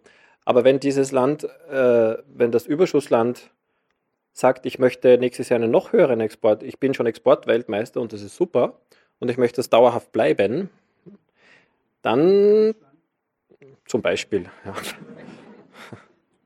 Germany First. We, uh, America First ist ein Slogan, Germany First is a fact. Die sind ein bisschen subtiler. Ähm, über mittel oder lang führt die, der strategisch angestrebte Exportweltmeisterschaftstitel beim Handel bei irgendeinem Handelspartner in den Staatsbankrott. Falls Sie das jetzt nicht unmittelbar nachvollziehen können, dann können Sie das mit Ihnen und Ihrer Nachbarin oder Ihrem Nachbarn durchspielen. Wenn ich bin Ihr Nachbar und ich verkaufe Ihnen jedes Jahr mehr, als ich Ihnen abkaufe. In den ersten drei Jahren passiert vermutlich nichts, außer dass Sie sich vielleicht denken, hm. Und irgendwann aber sind Sie zahlungsunfähig. Oder stehen Sie bei mir so tief in der Kreide, dass Sie nicht mehr zahlen können. Ja, das ist dann die Privatinsolvenz und auf Staaten übertragen die Staatsinsolvenz. Und deshalb, und weil Staatsinsolvenzen auch dann kriegsauslösend sein können, hat John Maynard Keynes 1944 gesagt, liebe Leute, lasst uns bitte ein kooperatives Handelssystem aufbauen. Das heißt, Maßnahmen einziehen, die äh, die Überschussländer dazu bringen, wieder ins Gleichgewicht zurückkommen und ebenso die Defizitländer. Und ich mache es kurz, weil, mein, weil, schon viel Zeit vergangen ist. Ähm, Keynes hat vorgeschlagen, entweder Strafzinsen, starker Anreiz, oder aber Deutschland, äh, das Überschussland, gibt dem Defizitland einen Negativzinskredit. Ähnlich starker Anreiz. Das wäre vielleicht die etwas äh, feinere Lösung der Eurokrise gewesen, wenn, wenn die, die, die, die sogenannten, ähm, ja, also wenn die, die, die ESM-Staaten, die Euro-Retter, Negativzinskredite an Griechenland gegeben hätten. Gut. Ja, und dann lustig, John Maynard Keynes hat auch das gleiche gesagt wie Paul Krugman 30 Jahre später und wie Paul Samuelson noch 70 Jahre später. Aber John Maynard Keynes ist dann am Ende seines Lebens umgeschwenkt. Und er hat dann was ganz anderes. Wenn Sie das Unterstrichene lesen, genügt Das ist, das ist keine Unterstützung für Freihandel mehr. Das wäre ökonomische Subsidiarität. Was heißt das jetzt da? Das heißt jetzt nicht Lokalisierung um jeden Preis, sondern es heißt tendenziell. Ja, lasst uns die Wirtschaftssuppe lokal kochen. Und den Weltmarkt gibt es auch, aber der Weltmarkt ist tendenziell das Salz in der Suppe. Und nicht umgekehrt, ähm, der Weltmarkt ist die Suppe und der lokale oder regionale Beitrag ist das Salz in der Suppe. Das meint ökonomische Subsidiarität. Und letzter Punkt, ähm, eigentlich müsste aus der Sicht einer wirklich freien Marktwirtschaft müsste als Voraussetzung für die Handelsliberalisierung die Vorbeugung der Machtkonzentration sein. Kein Unternehmen darf zu groß werden, kein Unternehmen darf zu mächtig werden, kein Unternehmen darf einen zu großen Anteil des Weltmarktes halten und alle Unternehmen müssen übrigens eine Gemeinwohlbilanz erstellen, wenn sie überhaupt teilnehmen wollen am Welthandel. Ich mache es jetzt sehr schnell. Sowohl Bayer als auch Monsanto sind beide schon zu groß. Weil beide haben einen Umsatz von mehr als 10 Milliarden Dollar. Vielleicht noch 20 oder 30 Milliarden Dollar Umsatz höchstens. Aber bei 50 ist es eigentlich schon zu viel. Ähm, Weltmarktanteil, wir haben 200 Staaten, dass es zumindest in jedem Land, in jeder Branche ein Unternehmen gäbe, dann wäre der maximale Weltmarktanteil 0,5 Prozent. Vielleicht einigen wir uns auf irgendetwas zwischen 0,5 und 5 Prozent.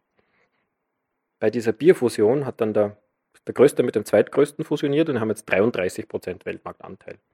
Jedes dritte Sale, jedes dritte Bier kommt von diesem Konzern. Und natürlich äh, Gemeinwohlbilanz. Damit löst sich, also ich habe jetzt sehr, sehr, sehr ehrgeizige Vorschläge gemacht. Und wenn Sie denken, ja, vielleicht eigentlich die richtige Richtung, aber das schaffen wir die nächsten 300 Jahre nicht, in den nächsten drei Jahren könnten wir es schaffen, dass das Thema, wer die ethische Welthandelszone betreten möchte, wer international wirtschaften möchte, ähm, muss eine Gemeinwohlbilanz erstellen. Und je besser das Ergebnis der Gemeinwohlbilanz, desto freier handeln die betroffenen Unternehmen. Freihandel gibt es nur für die fairsten. Und je schlechter das Ergebnis der Gemeinwohlbilanz, desto unfreier handeln wir. Und desto teurer wird der Marktzugang und desto höher der Zollaufschlag. So, ich bin noch nicht, ich soll schon schließen. Gell? Jetzt müssen wir transparent, ähm, transparent machen, wie viele Minuten ich noch kriege. Na, fünf Minuten noch. Okay. Ich mache den Schluss zügig, weil ähm, ähm, das ist ein sehr emotionales Thema und ich bin da etwas emotionaler als bei der Gemeinwohlökonomie. Genau. Ähm, das ist sozusagen Inhalt, ein inhaltlicher Vorschlag, den man so oder ähnlich oder mit anderen Alternativen angereichert oder.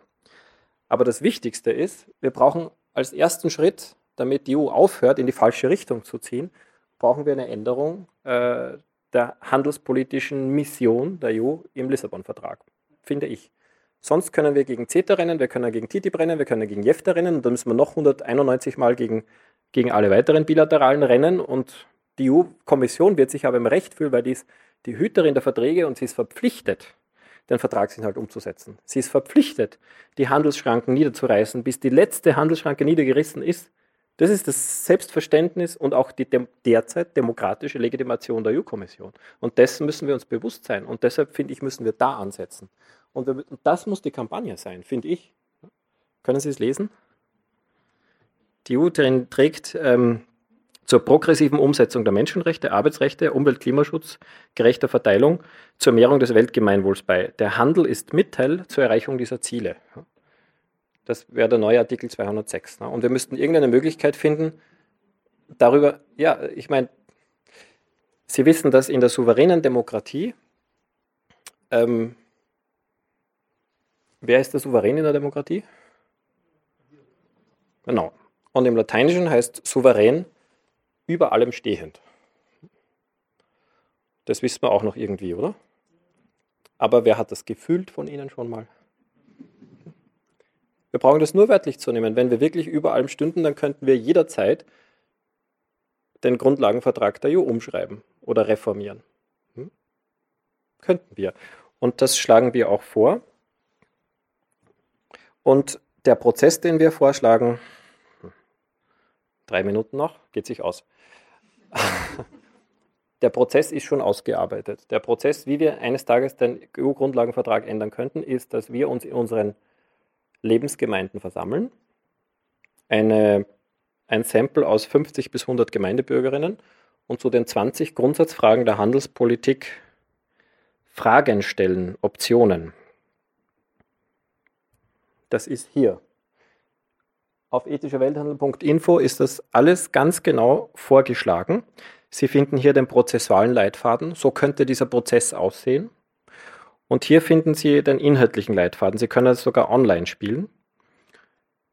Ich habe in zwölf Themen, was ist das Ziel des Wirtschaftens, Rolle und Stellenwert des Handels, Ort der Regelung des Handels, ähm, Verhandlungsprozess, genau, ähm, ethische Schutzzölle zum Schutz der Menschenrechte und so weiter, 20 Fragen gestellt. Meine Vision wäre, dass diese 20 Fragen, also nicht zu viel, aber auch nicht zu wenig, dass die in verschiedenen Alternativen ähm, diskutiert und dann noch abgestimmt werden. Und jetzt, um es etwas zu verkürzen, und aus den 101. lokalen Handelskonventen werden Delegierte in den europäischen Handelskonvent entsandt. Und die entscheiden natürlich nicht, sondern die bereiten die finalen Fragestellungen mit den finalen Alternativen auf. Und die werden dann äh, vom EU-Souverän abgestimmt.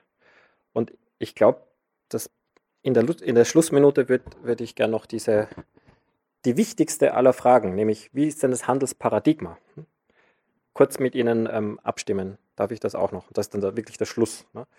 Ähm, jetzt haben wir die dichotome Debatte, die Schwarz-Weiß-Debatte zwischen Freihandel und Protektionismus. Ich habe jetzt zwei weitere Alternativen.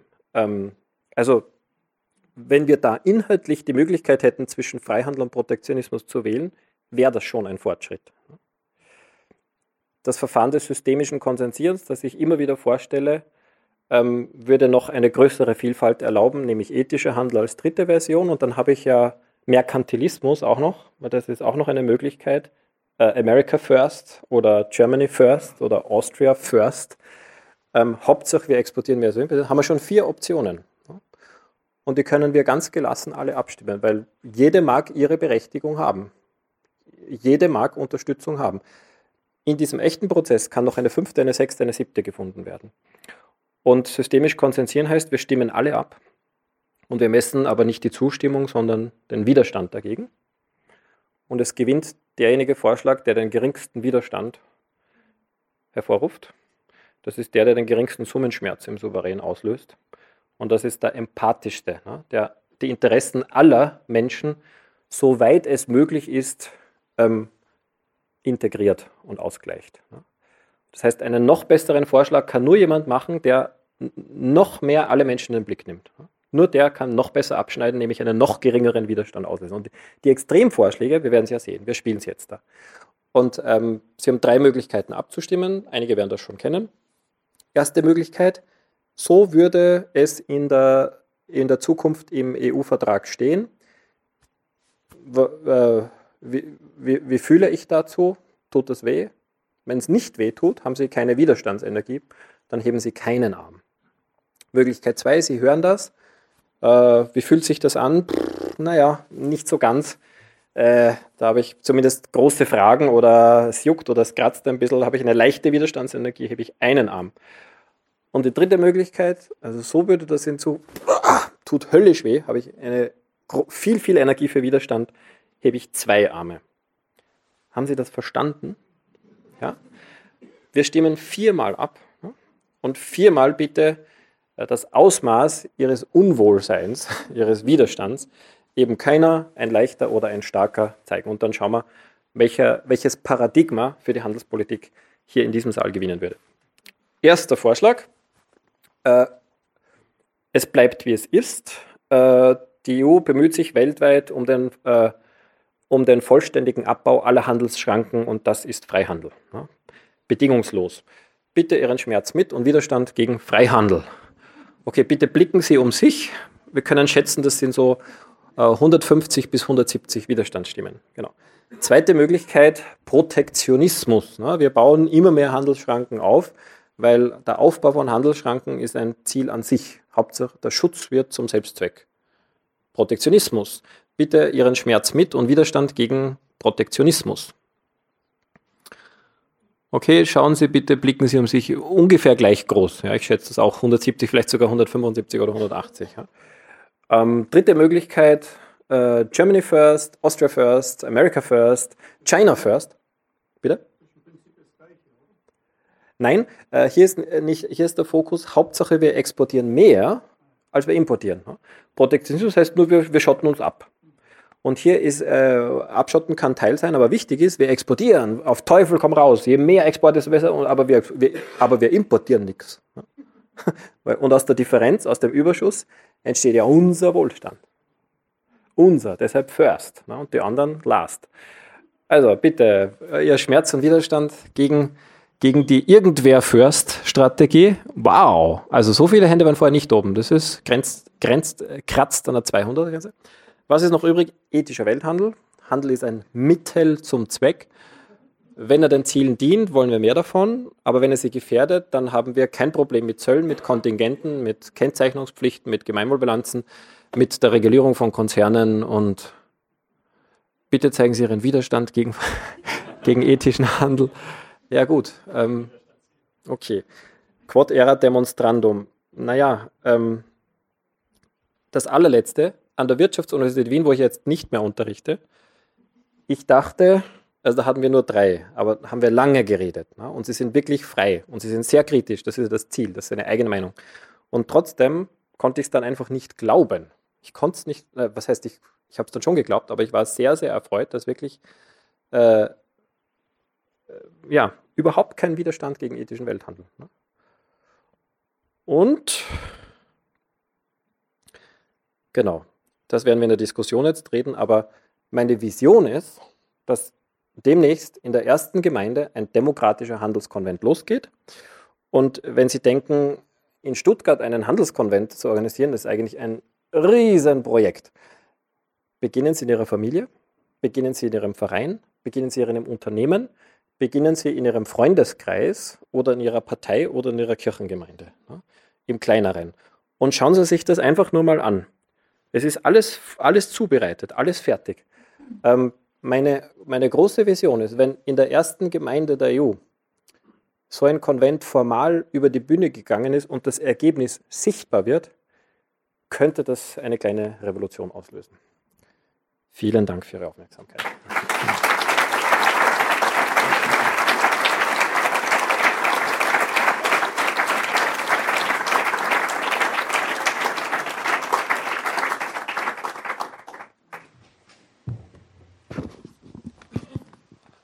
Ja, vielen Dank, Christian Felber, für den Vortrag.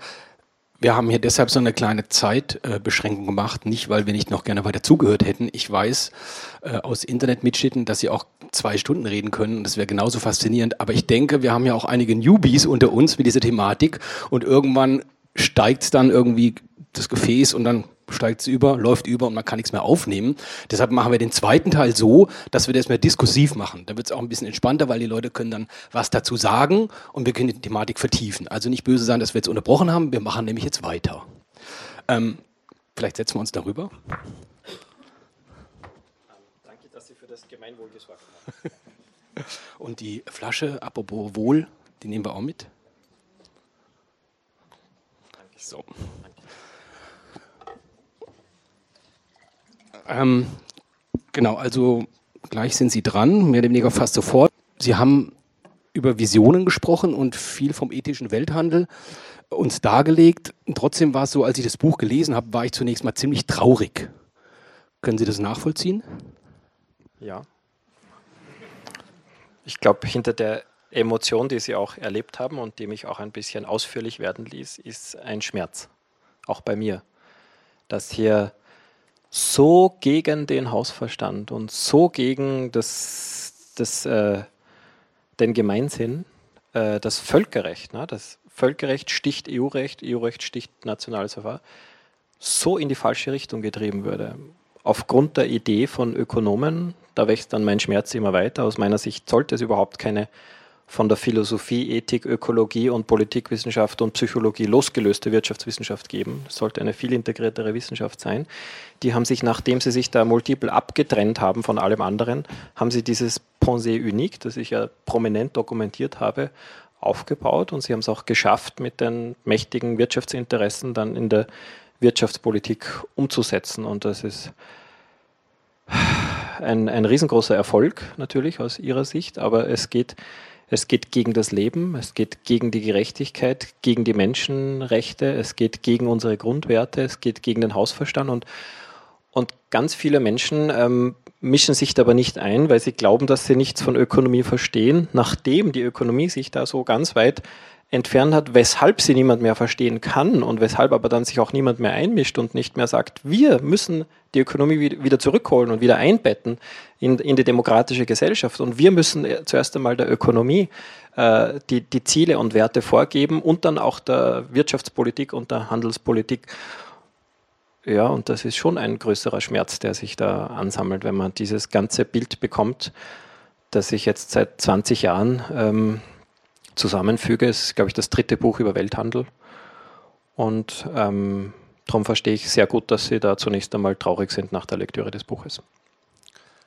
Der erste Teil des Buches, wer es gelesen hat, beschäftigt sich ja gen genau damit, was Sie eben sagten, nämlich der ist eigentlich für die Ökonomen geschrieben oder zumindest für Leute, die sich für die ökonomische Lehre interessieren, ähm, wo Sie auch wie andere kritische Ökonomen mehr oder weniger nachweisen, dass das eigentlich, wie Sie sagen, Hausverstand vom gesunden Menschenverstand weit, weit abweicht. Ähm, das hatten Sie eben gesagt. Das andere ist, das haben Sie ganz kurz angesprochen, ich bin ja selber Journalist. Ähm, was mich traurig macht, ist, dass dieser äh, Gegenstand äh, überhaupt kein Gegenstand des öffentlichen Diskurses ist. Mal von Ihnen hier abgesehen, aber die ganzen Mädels, die drüben bei Primark jetzt billig eingekauft haben, die diskutieren das nicht, weil es in keiner Zeitung steht, keiner Zeitschrift, nicht im Fernsehen, nirgendwo diskutiert wird. Sehen Sie das auch so, dass das ein bisschen dann doch verschwiegen ist, außer in Büchern oder in solchen Zirkeln? In welcher Gesellschaft wird es wo diskutiert? Mhm. Ja, viel zu wenig. Ähm, was sage ich jetzt?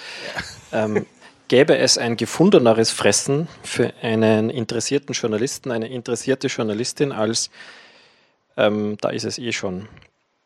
Ich habe versucht, ähm, was heißt versucht, ich habe recherchiert, wie die Welthandelsorganisation den Freihandel begründet. Und das ist, das ist echt ein eine Mischung aus schlechtem Kabarett im besten Sinne und, und, äh, und, und Grund zum Wahnsinnigwerden, was die.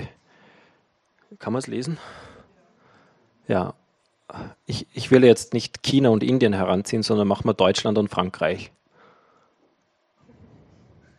Hm? Also aus Ökonomensicht, und das ist auf der offiziellen Webseite Video, wäre es trivial, und also total auf der Hand liegend, dass ganz Frankreich das Brotbacken einstellt oder ganz Deutschland. Ist doch total logisch, oder? Ich meine, wer kann denn da irgendwas, wer, wer kann denn das anders sehen? Und, ähm,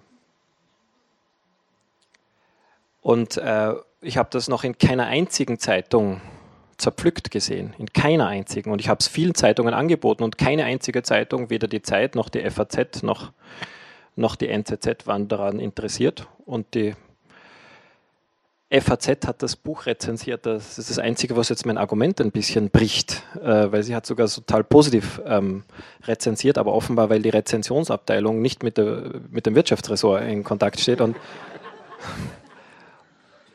genau, und, und die meisten, es ist leider dieses Pensée unique, kommt von Gérard, äh, Gérard Bourdieu einem Soziologen aus Frankreich, dass sozusagen in den gesellschaftlichen Eliten sich eine Einheitsmeinung, und es ist ja dokumentiert, sie sagen über sich selber, sie haben alle die gleiche Ansicht und das gilt halt leider extrem stark und noch stärker für die verantwortlichen ähm, Ressortleiter in den Wirtschaftsressorts der, der Leitmedien. Das, das ist eigentlich ein unpackbarer Zustand, aber der ist so. Und die, und die machen nicht, äh, die, die müssten ja, die, das, das, eben, das müsste man skandalisieren und stattdessen tun sie es tendenziell kampanisieren. Also was ich in den letzten drei Monaten erlebt habe, vom, vom, ähm, äh, von der Wirtschaftswoche über die Neue Zürcher Zeitung bis zur Frankfurter Allgemeinen Zeitung, ist eine Rekampanisierung von David Ricardo.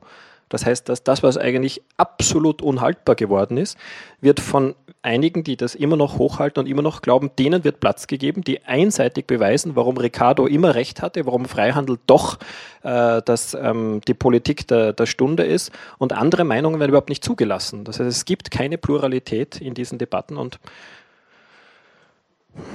das ist Teil des Problems. Tatsächlich finde ich auch, dass der Kulturteil oftmals wirtschaftskritischer ist als oder viel wirtschaftskritischer als der, ähm, der Wirtschaftsteil von Zeitungen oder auch im Fernsehen sieht man das genauso. Die wirklich kritischen Beiträge laufen in Kulturmagazinen, auch die wirtschaftskritischen Beiträge. Ich wundere mich da, aber das scheint der letzte freie Platz zu sein, wo man noch ein bisschen anders denken darf. Ähm, 1996 kam das Buch die Globalisierungsfalle, da wurde ja schon vieles von dem, ähm, was Sie hier dargestellt haben, eben auch schon dargestellt. Das ist 20 Jahre her. Was hat sich denn in dieser Zeit getan an Positiven? Also die haben nicht so weit gegriffen wie Sie, ist es klar, da kamen ein paar neue Ideen dazu, aber ich habe mich dann auch gefragt, Mensch, seit 20 Jahren kann man das, wenn man das möchte, eigentlich wissen und trotzdem hat sich in der Zeit, äh, Sie haben ja die WTO angesprochen und auch die verschiedenen Verträge, die wir auch kennen, TTIP und so weiter, ähm, eigentlich hat sich in der Zeit ähm, ja, nicht wirklich zum Besseren gewendet. also 1996 haben Sie gesagt? Ja. Da ist ja die WTO gerade mal hat begonnen. Ja. Aber was schon passiert ist, sozusagen nachdem ähm, acht GATT-Runden, allgemeines Zoll- und Handelsabkommen, die äh, multilaterale Liberalisierung immer weiter vertieft haben. Ähm, und 1995 hat das dann in die Gründung der WTO von allerdings damals nur 67 Staaten geführt. Ist dann schon bei der ersten WTO-Ministerkonferenz ähm, ist nichts weitergegangen. Die zweite war dann in Seattle. Ne? Und in Seattle ähm, waren dann 50.000 Menschen in den USA auf der Straße und das wird so als die Geburtsstunde der Globalisierungskritik bezeichnet. War es aber überhaupt nicht. Es gab auch in den Jahrzehnten davor schon ganz viele äh, Massenproteste, die aber nicht so sichtbar, oft, oft wird über die gar nicht berichtet. Und Seattle ist auch nicht an den Straßenprotesten gescheitert, sondern Seattle ist gescheitert, weil die armen Länder, äh, voran die afrikanischen Staaten, das, was die vier Quads, also EU, USA, Kanada und Japan, in den sogenannten Green Rooms, die haben sogar eine eigene Bezeichnung, das sind sagen die Hinterzimmer, und zu viert unter sich ausgeschnapst haben und aus Gewohnheit den, den, den 65 anderen Staaten zur Unterschrift vorgelegt haben.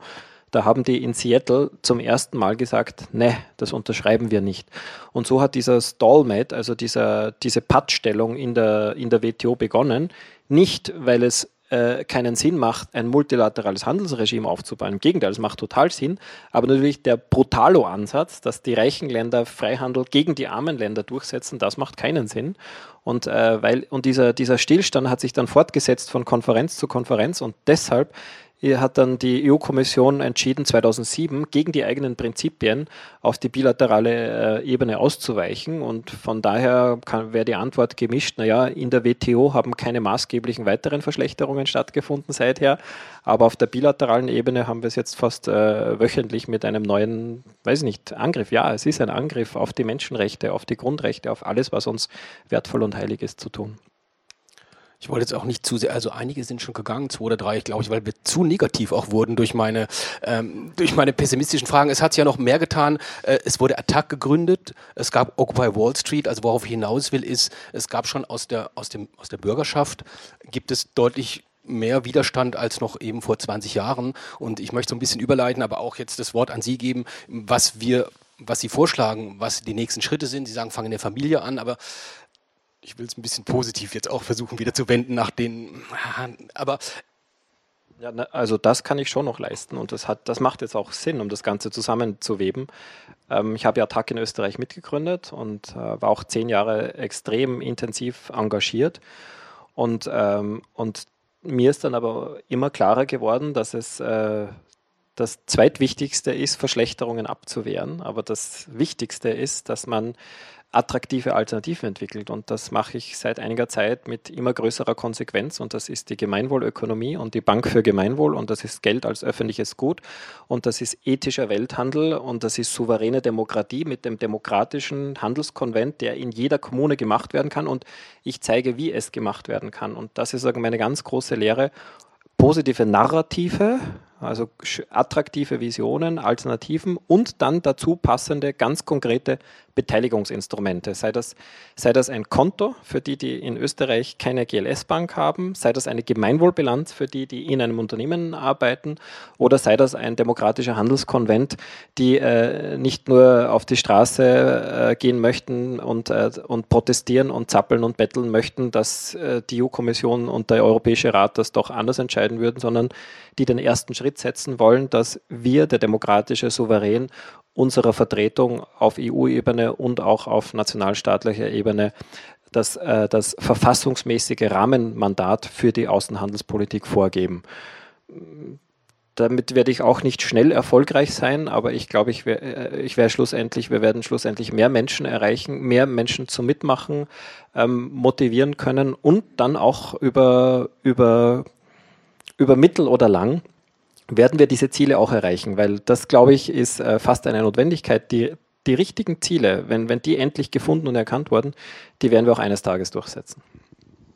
Auf alle Fälle ist der erste Schritt mal, was hier heute schon passiert ist, nämlich uns sehr stark dafür zu sensibilisieren, in welcher Art von demokratischer und wirtschaftlicher Gesellschaft wir eigentlich leben. Aber jetzt möchte ich mal gerne das Wort auch an Sie übergeben. Äh, wenn da Fragen oder auch Kritik oder Anmerkungen dazu aufgetaucht sind, dann können wir das jetzt starten?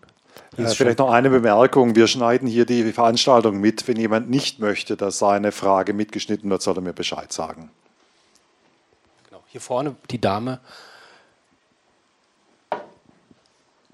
Wie sehen Sie das? Welche Parteien in Deutschland engagieren sich am meisten für dieses Thema? Sehr schöne, konkrete Frage.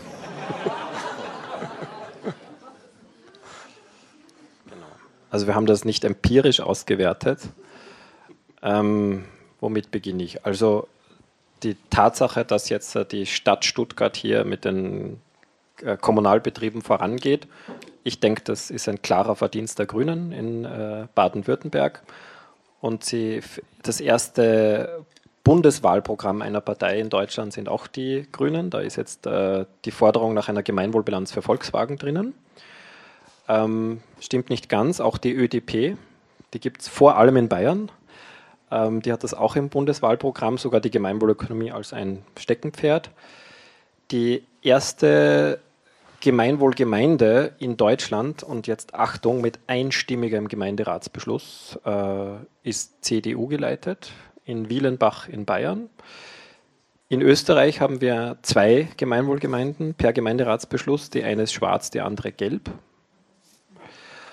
Und die ersten beiden Gemeinden in Österreich, wo die Bürgermeister mir mehrfach zugesagt haben, dass sie diesen demokratischen Handelskonvent starten werden, sind rot.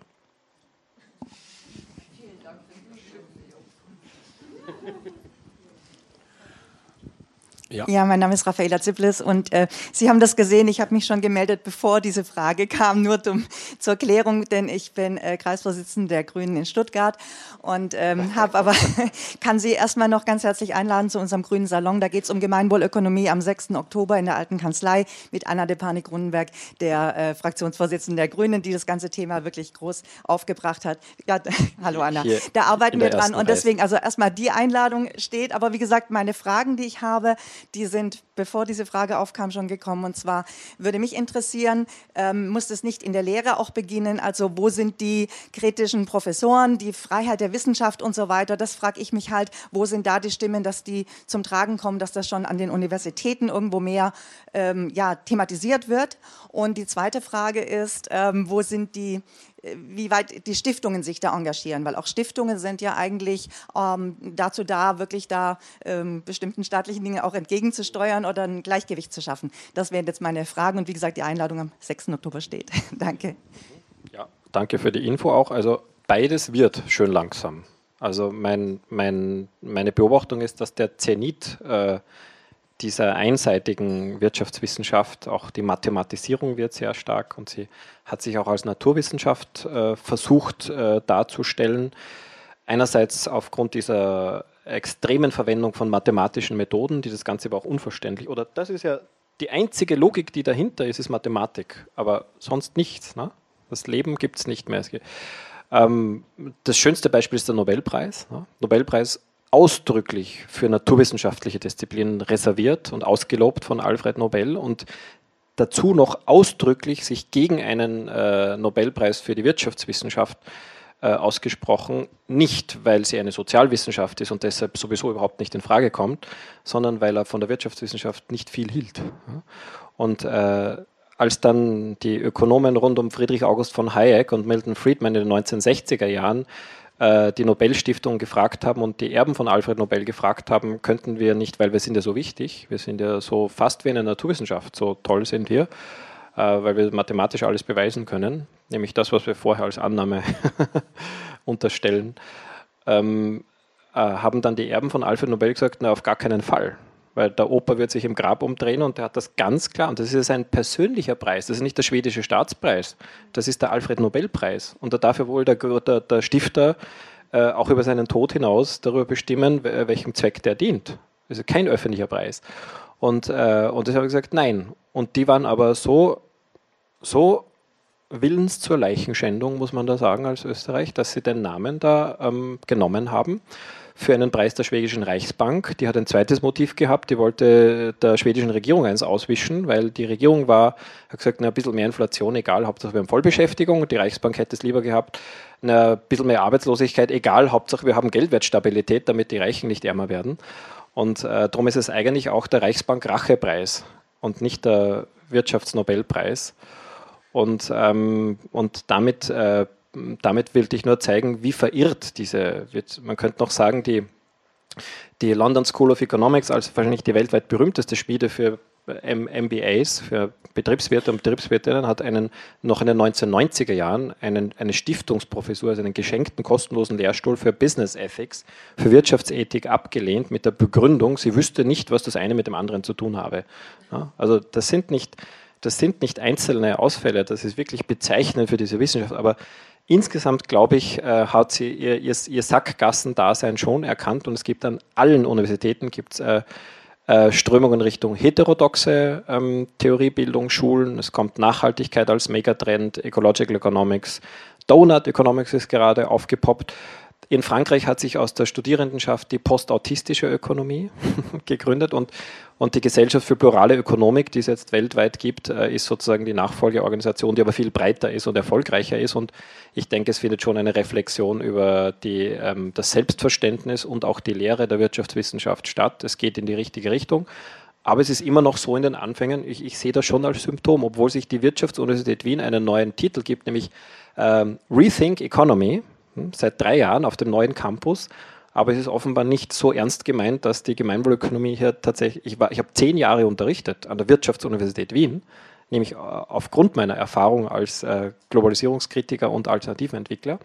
Aber scheinbar ist das nicht, nicht so wichtig. Ne? Also es ist, äh, es gibt noch alles und bei den Stiftungen das Gleiche. Ich sehe jetzt eine, eine wachsende Zahl von Stiftungen, die sagen, mildtätige, karitative ähm, äh, Zweckwidmungen sind gut und wichtig, aber eigentlich muss man das System verändern.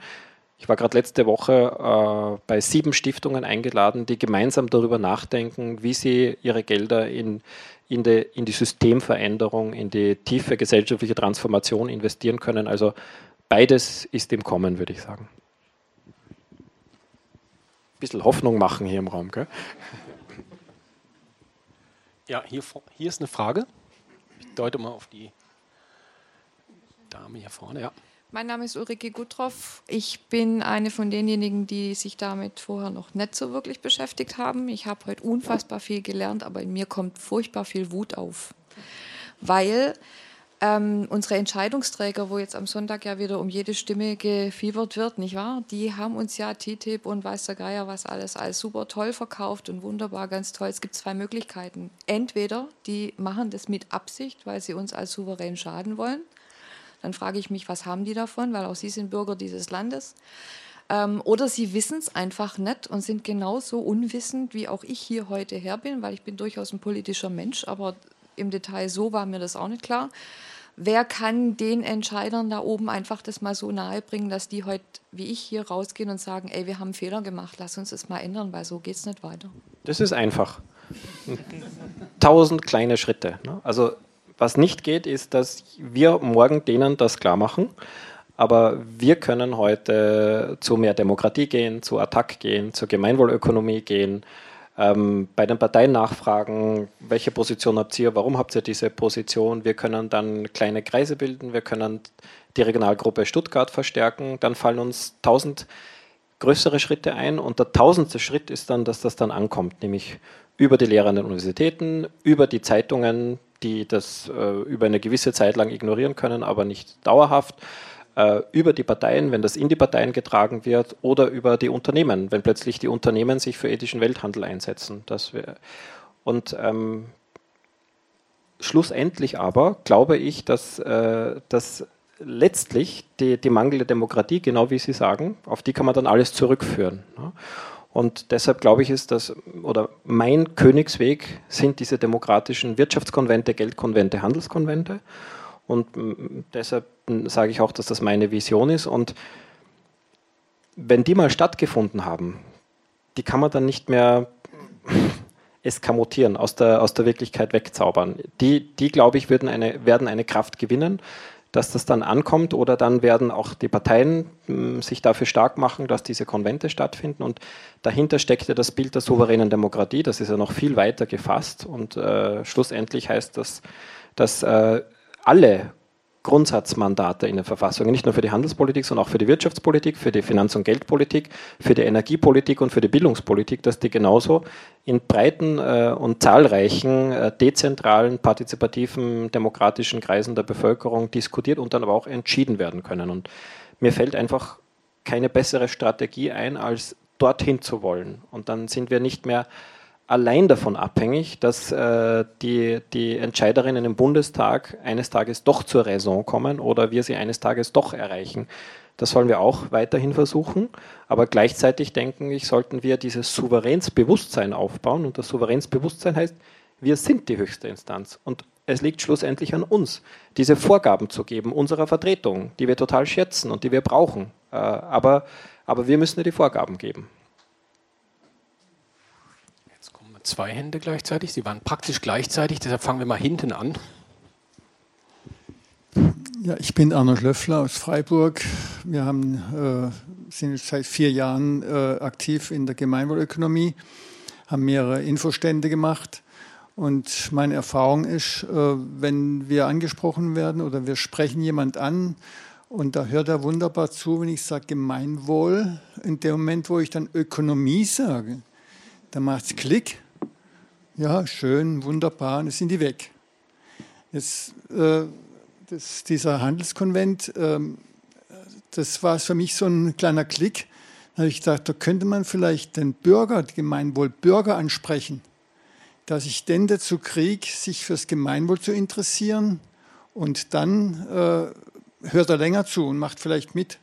Aber mit Ökonomie äh, muss ich sagen, da hat äh, drei Viertel der Bevölkerung das weiß ich nicht, kenne ich nicht, mache ich nicht mit. Haben Sie da eine Lösung? Ja, ein Viertel wäre die Lösung. Also. Ja, also Gemeinwohlökonomie, die lustigsten Rückmeldungen waren am Beginn, das ist ja eine Contradictio intra termini, Gemeinwohlökonomie, also ein Widerspruch in sich. Und drum schalt. Und das ist, da ist eigentlich schon äh, der Erfolg derer, die uns frustrieren, ne? die uns so aus dem Kopf schlagen, dass die Wirtschaft zum Guten wirken könnte, dass, dass die Leute offenbar schon in der tiefen Resignation und Frustration drinnen sind, dass, sie, dass es überhaupt nicht mehr für möglich ist, also überhaupt keine Kraft mehr, das ist eigentlich eine Depression. Also psychologisch gesprochen ist das bereits eine Depression, dass, äh, dass sie ihre vitalen Kräfte gar nicht mehr dafür einsetzen wollen, so eine Gemeinwohlökonomie mit aufzubauen, sondern sie haben es aufgegeben. Das ist zwecklos, das ist aussichtslos, sie haben aufgegeben. Und vielleicht müsste man auch da ansetzen. Vielleicht, vielleicht muss man tatsächlich bei einigen einen Schritt zurückgehen und äh, die, die grundlegenden Freiheitskräfte, das ist das Lustigste.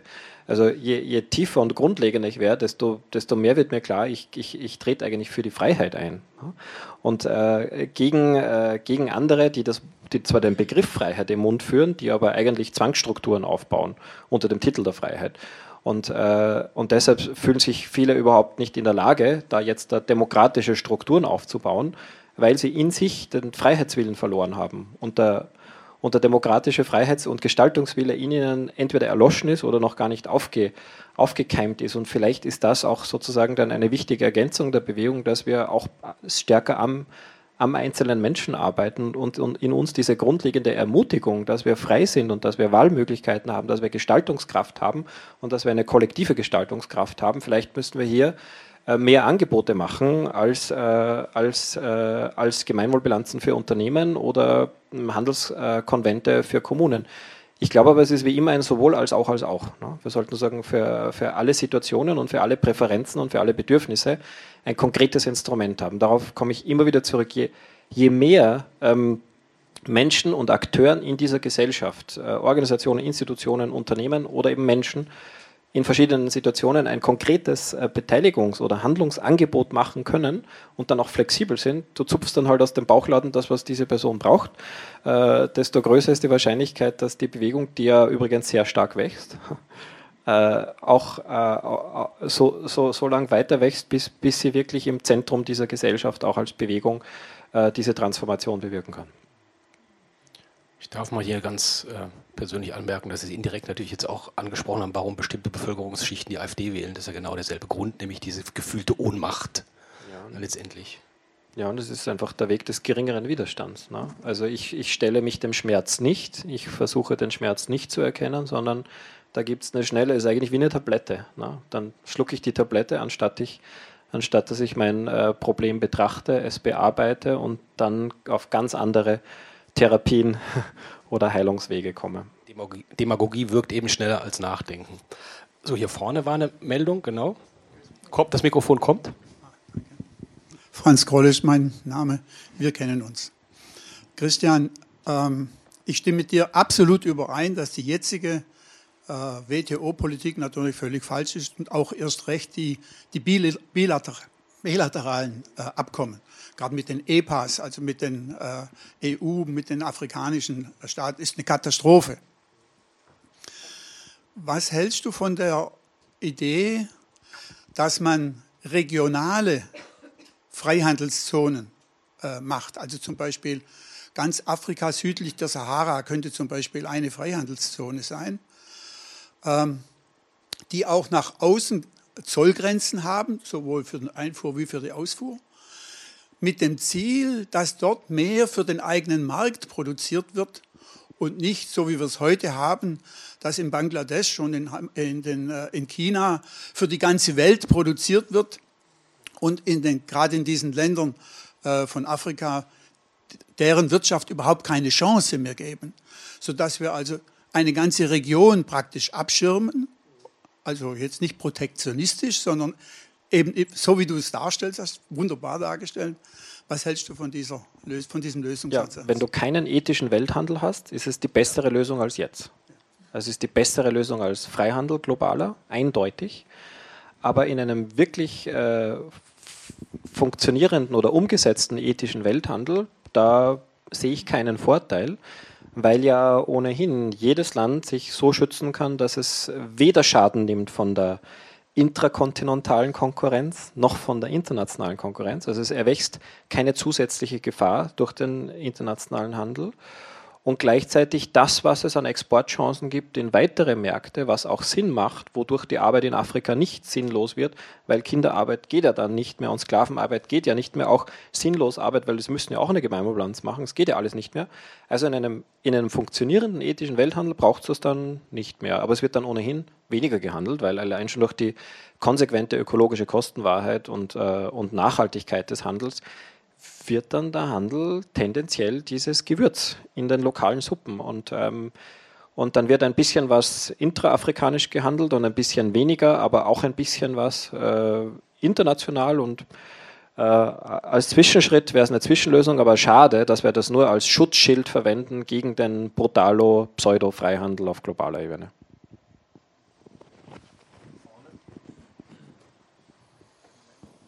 Dankeschön.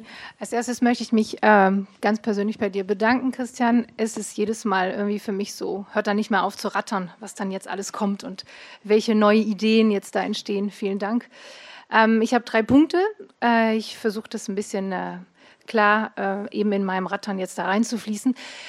Das erste ist ähm, wirklich, ich merke in der Diskussion mit vielen Menschen, die diese Themen sehr ans Herzen gehen, ähm, dass da fast so eine Art Duktus in der Bevölkerung äh, drin ist, das ist alles zu kompliziert.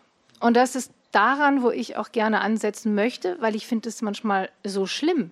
Das geht um unser gemeinsam Zusammensein, was ist Geld? Und da ist fast so eine Art Stimmung. Bei allen anderen Sachen kann ich ganz frei reden, aber Geld ist so wie ein Naturgesetz. Das ist das gleiche wie die Gravitation oder irgendwie und das ist so und das muss zum Schluss in der Bilanz einfach stimmen. Und sobald man da anfängt, in einem politischen Kontext oder in einem unternehmerischen Kontext da ähm, frei denken zu wollen, dass Geld ja auch etwas ist, was wir miteinander erschaffen haben ähm, und da auch die Regeln miteinander definieren, da wird man ganz schnell in so einer äh, seltsamen Ecke gestellt. Das muss ich sagen, das muss man stehen. Und da möchte ich gerne auch die Leute einladen, diesen Diskurs wirklich reinzugehen und auch diese ganze Wirtschaftswissenschaft mal ein bisschen sich eben durchzulesen. Das ist gar nicht so kompliziert, wie es immer so getan wird. Und das ist auch gar nicht so abstrakt. Und dann komme ich zu meinem zweiten Punkt. Es wird dann auch immer entgegen äh, sozusagen gegen neue Alternativen ein, ein Aspekt. Aber guck doch mal, die Welt ist doch viel reicher geworden. Uns geht es doch super gut. Äh, und das ist irgendwie dann doch ganz toll. Und das hat doch bestimmt mit damit zu tun, dass wir alle irgendwie ähm, handeln und wandeln und überhaupt. Und äh, wenn ihr jetzt da ganz viele Regeln und kompliziert da rein wollt, das, das kann doch nicht funktionieren. Wir müssen vielleicht ein bisschen was regeln, aber eigentlich ist es doch gut. Und da stößen wir, glaube ich, in unseren sehr wohlgenährten Gesellschaft tatsächlich an so, was du Müdigkeit genannt hast bei vielen Leuten. Irgendwie geht es dann doch gut und ich finde, ganz vieles ist nicht so okay und ich, ich freue mich, es ist was schlimm zu sagen, wenn Leute Wut haben. Ähm, ich habe sie auch oft, ich habe auch oft den Weltschmerz, aber ich finde es nicht so oft. Äh, das wird ganz viel gedeckelt. Und der dritte Punkt, und da komme ich äh, zum Schluss, das ist tatsächlich die Medien. Da könnte ich wirklich verzweifeln. Ich meine, ich mache diese Arbeit mit der Gemeinwohlökonomie mit ganz vielen engagierten Leuten hier in Stuttgart. Und wir haben wirklich große Schritte gemacht. Die werden in der Bewegung auch gesehen. Und die Unternehmen heute auch haben wirklich erzählt, wie sie dass sie aufwühlt und das ist ein großes Unternehmen, das ist hier unser ELW, also 800 Mitarbeiter in ähm, unserem Pflegeheim, unseren städtischen, die sich auf dem Weg gemacht haben, die Gemeinwohlbilanzierung zu machen. Das ist, äh, äh, das ist auch unsere Abwasser, äh, unser Geschäftsführer ist brennt für zeigen, wie, wie, wie toll man mit der Gemeinwohlökonomie komplett das Denken umstellen kann.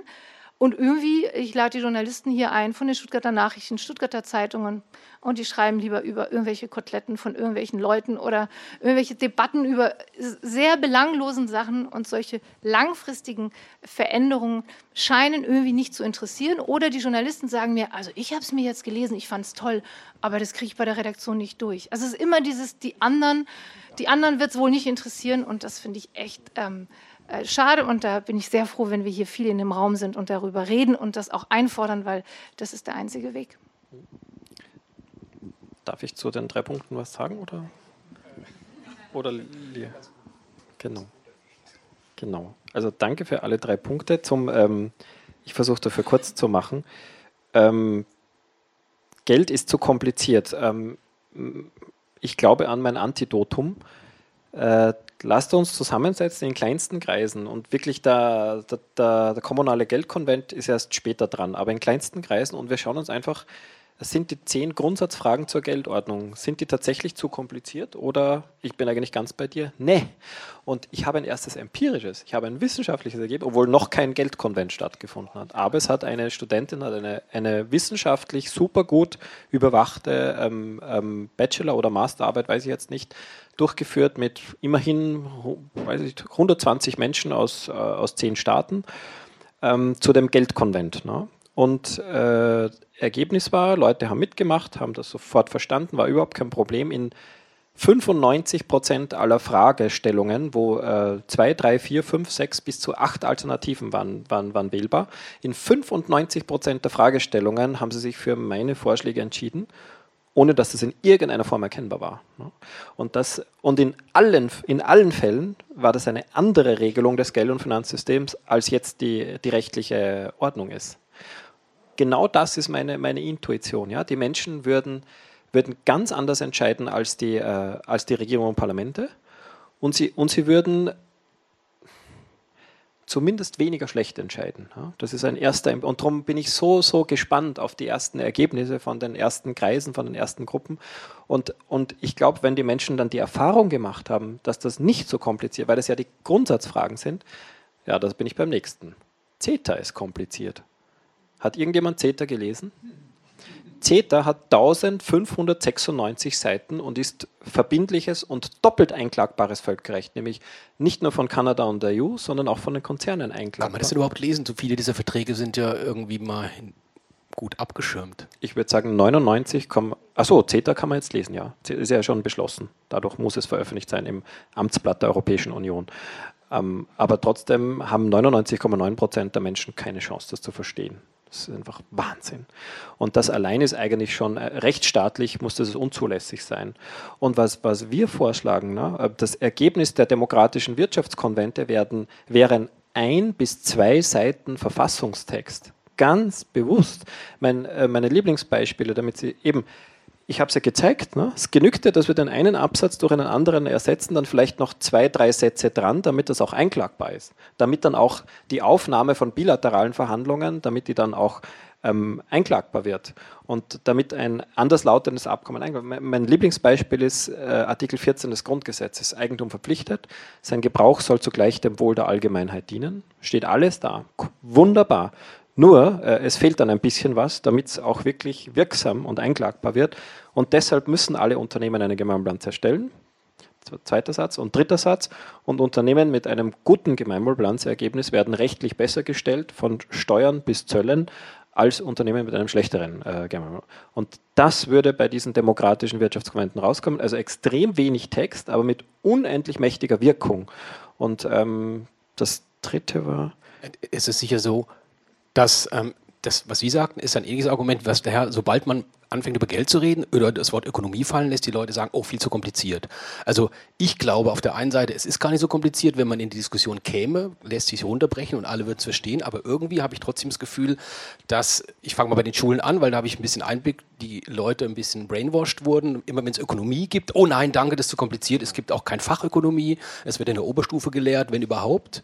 Ähm, das heißt, ähm, da ist schon etwas in der Bevölkerung, Geld, Ökonomie, das geht mich doch nichts an, das ist zu kompliziert. Das ist schon da und dagegen muss man anreden oder an. Didaktisch, pädagogisch, ja. äh, Spiele, ähm, lustige Dinge, niederschwellige Instrumente, Prototypen, die, also ich, das stimmt schon, ich bin auf einer recht anspruchsvollen Ebene, aber äh, vielleicht kann ich andere ins, inspirieren, die jetzt niederschwellige ähm, Spiele, äh, Handy-Apps, äh, ähm, Nettozinsrechner bei den Banken, der rechnet dir aus, ob du, selbst wenn du am Weltspartag Zinsen bekommst, ob du Nettozinsgewinnerin oder Nettozinsverlierer, irgendwelche, die uns, und die aber sozusagen auch der Bierdeckel. Wir haben den Bierdeckel als Projekt vor, das kapitalistische Menschenbild, dass das wissenschaftlich widerlegt ist und was aber wissenschaftlich das Gegenteil äh, bewiesen ist, auf einen Bierdeckel. Ne? Das sind so Ideen, wie, ähm, wie, wir, wie wir vielleicht nicht alle, es geht nie darum, jetzt alle zu erreichen. Also 100 Prozent auf gar keinen Fall. 25 Prozent, wenn wir erreichen würden, damit hätten wir es schon geschafft.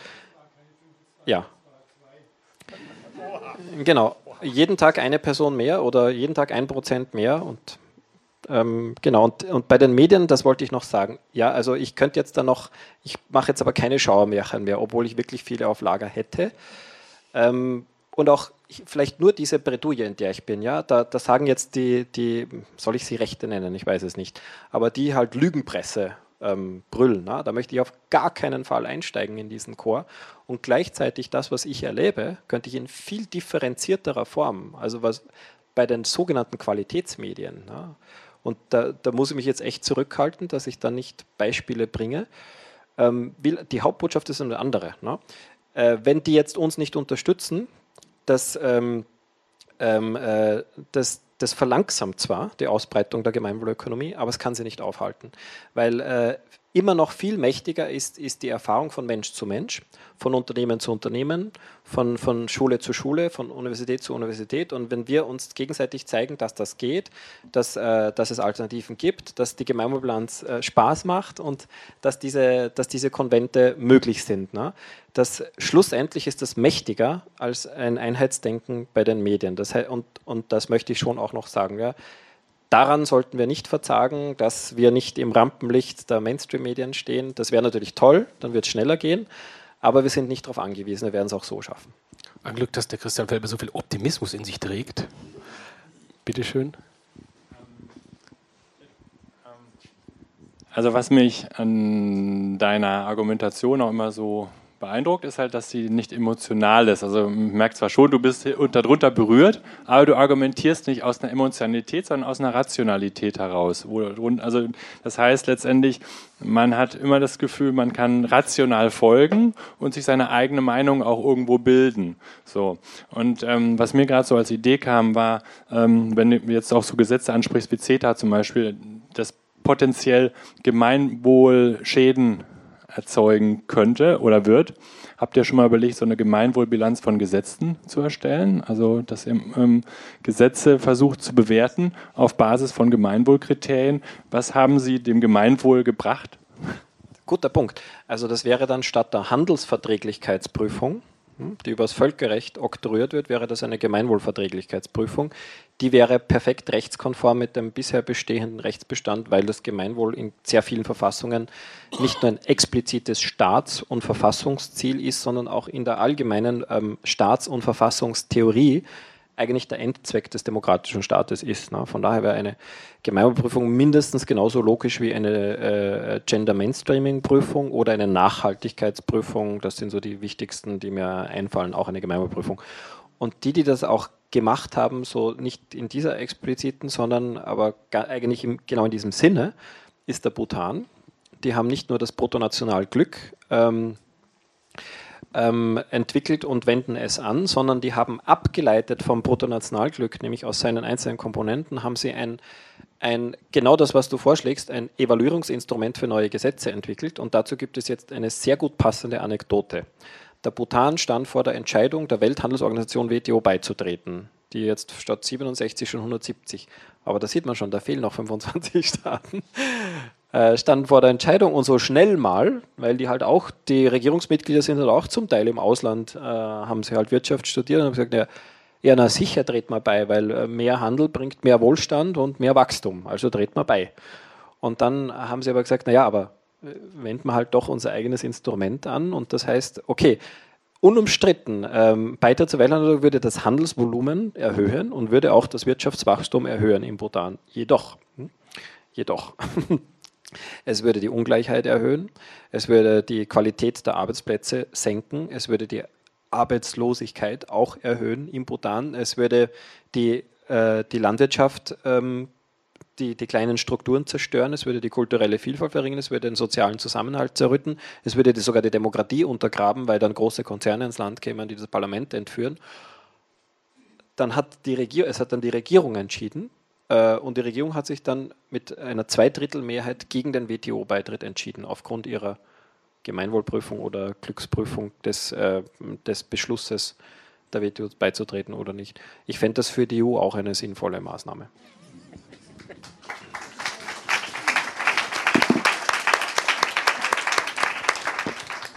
Wir kommen langsam zum Ende. Äh, ich darf da nochmal darauf hinweisen, dass der Christian Felber noch ein bisschen da ist. Da drüben gibt es, äh, wer das nachlesen möchte, da steht ja noch viel mehr Interessantes drin. Tatsächlich noch mehr Interessantes, als wir eben gehört haben. Er wird es auch signieren. Also das machen wir gleich. Ich würde sagen, noch zwei Fragen. Ähm, ja, fangen wir hier vorne an.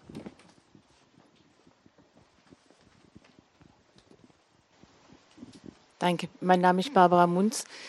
Ich wollte fragen, äh, bei den TTIP-Verhandlungen und Berichten darüber und bei CETA wurde uns immer wieder mitgeteilt, dass die Verträge unkündbar sind. Wenn Sie jetzt was vorschlagen, was man verändern könnte, kann man denn die tatsächlich die abgeschlossenen, unterschriebenen Verträge ändern? Ähm, ich bin jetzt kein Völkerrechtsexperte. Ich komme jetzt mit einem Dreiviertelwissen daher. Ähm, meines Wissens ist das tatsächlich so, die sind unkündbar. Aber wenn man sie kündigen würde, wird nichts passieren. Weil früher hätte dann sozusagen das geschädigte Land einen Krieg beginnen können. Aber das wird es heute nicht mehr machen. Das heißt, meines, meiner Einschätzung nach sind sie rechtlich nicht kündbar, faktisch schon. Weil es nicht einseitig kündbar. Jeder Vertrag ist ja auch beiderseitig kündbar, aber einseitig kündbar wären sie dann nicht. Genau, ich weiß nicht einmal, deshalb da bin ich nicht ganz sicher, ob, ob das überhaupt möglich ist, dass beide Parteien dann. Zivilre Zivilrecht gibt es keine unkündbaren Verträge, soweit ich weiß, aber wenn es aber ja, jedenfalls ging es ja darum, einseitig zu kündigen. Ja, das und da sagen auf, Sie. Das, das stimmt auf jeden Fall. Aber auch hier noch eine Anekdote. In der WTO gibt es ein einziges Mitgliedsland, das sich einen Austritt wieder rechtlich, recht, einen rechtlich möglichen Austritt vorbehalten hat. Das sind die USA.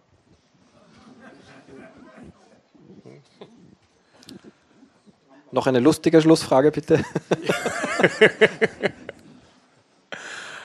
ähm, Vor Trump, ja. Schön ist übrigens, ähm, der SWR hat Sie angesprochen und Sie werden eben beim Nachtcafé auftreten, ne? also zum Thema Medien und so. Ich sehe das natürlich auch wie Sie. Ich bin ja selber Journalist, unterrichte auch Journalismus, sehe das genauso. Trotzdem ist das Thema nicht ganz aus den Medien und das Nachtcafé ist ja eine sehr populäre Sendung. Insofern äh, freuen wir uns da, Sie da zu sehen und diskutieren zu hören. Da sind wir schon mal sehr gespannt. Erste Talkshow erste Talkshow-Einladung in Deutschland.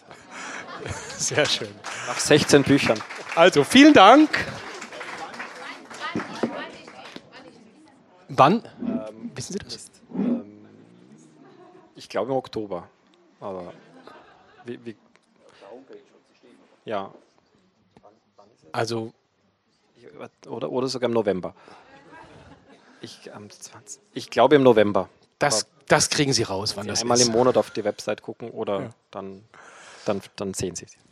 Ich sage vielen, vielen Dank an Christian Felber, dass er hier war, auch für das Buch, aber dass Sie persönlich da waren. Und vielen Dank Ihnen, dass Sie hier waren, diskutiert haben. Diskutieren Sie weiter in den Familien, in den Betrieben, in den Vereinen, in den Parteien. Und jetzt kommen wir noch dazu, das Buch zu signieren, wer das möchte. Dankeschön.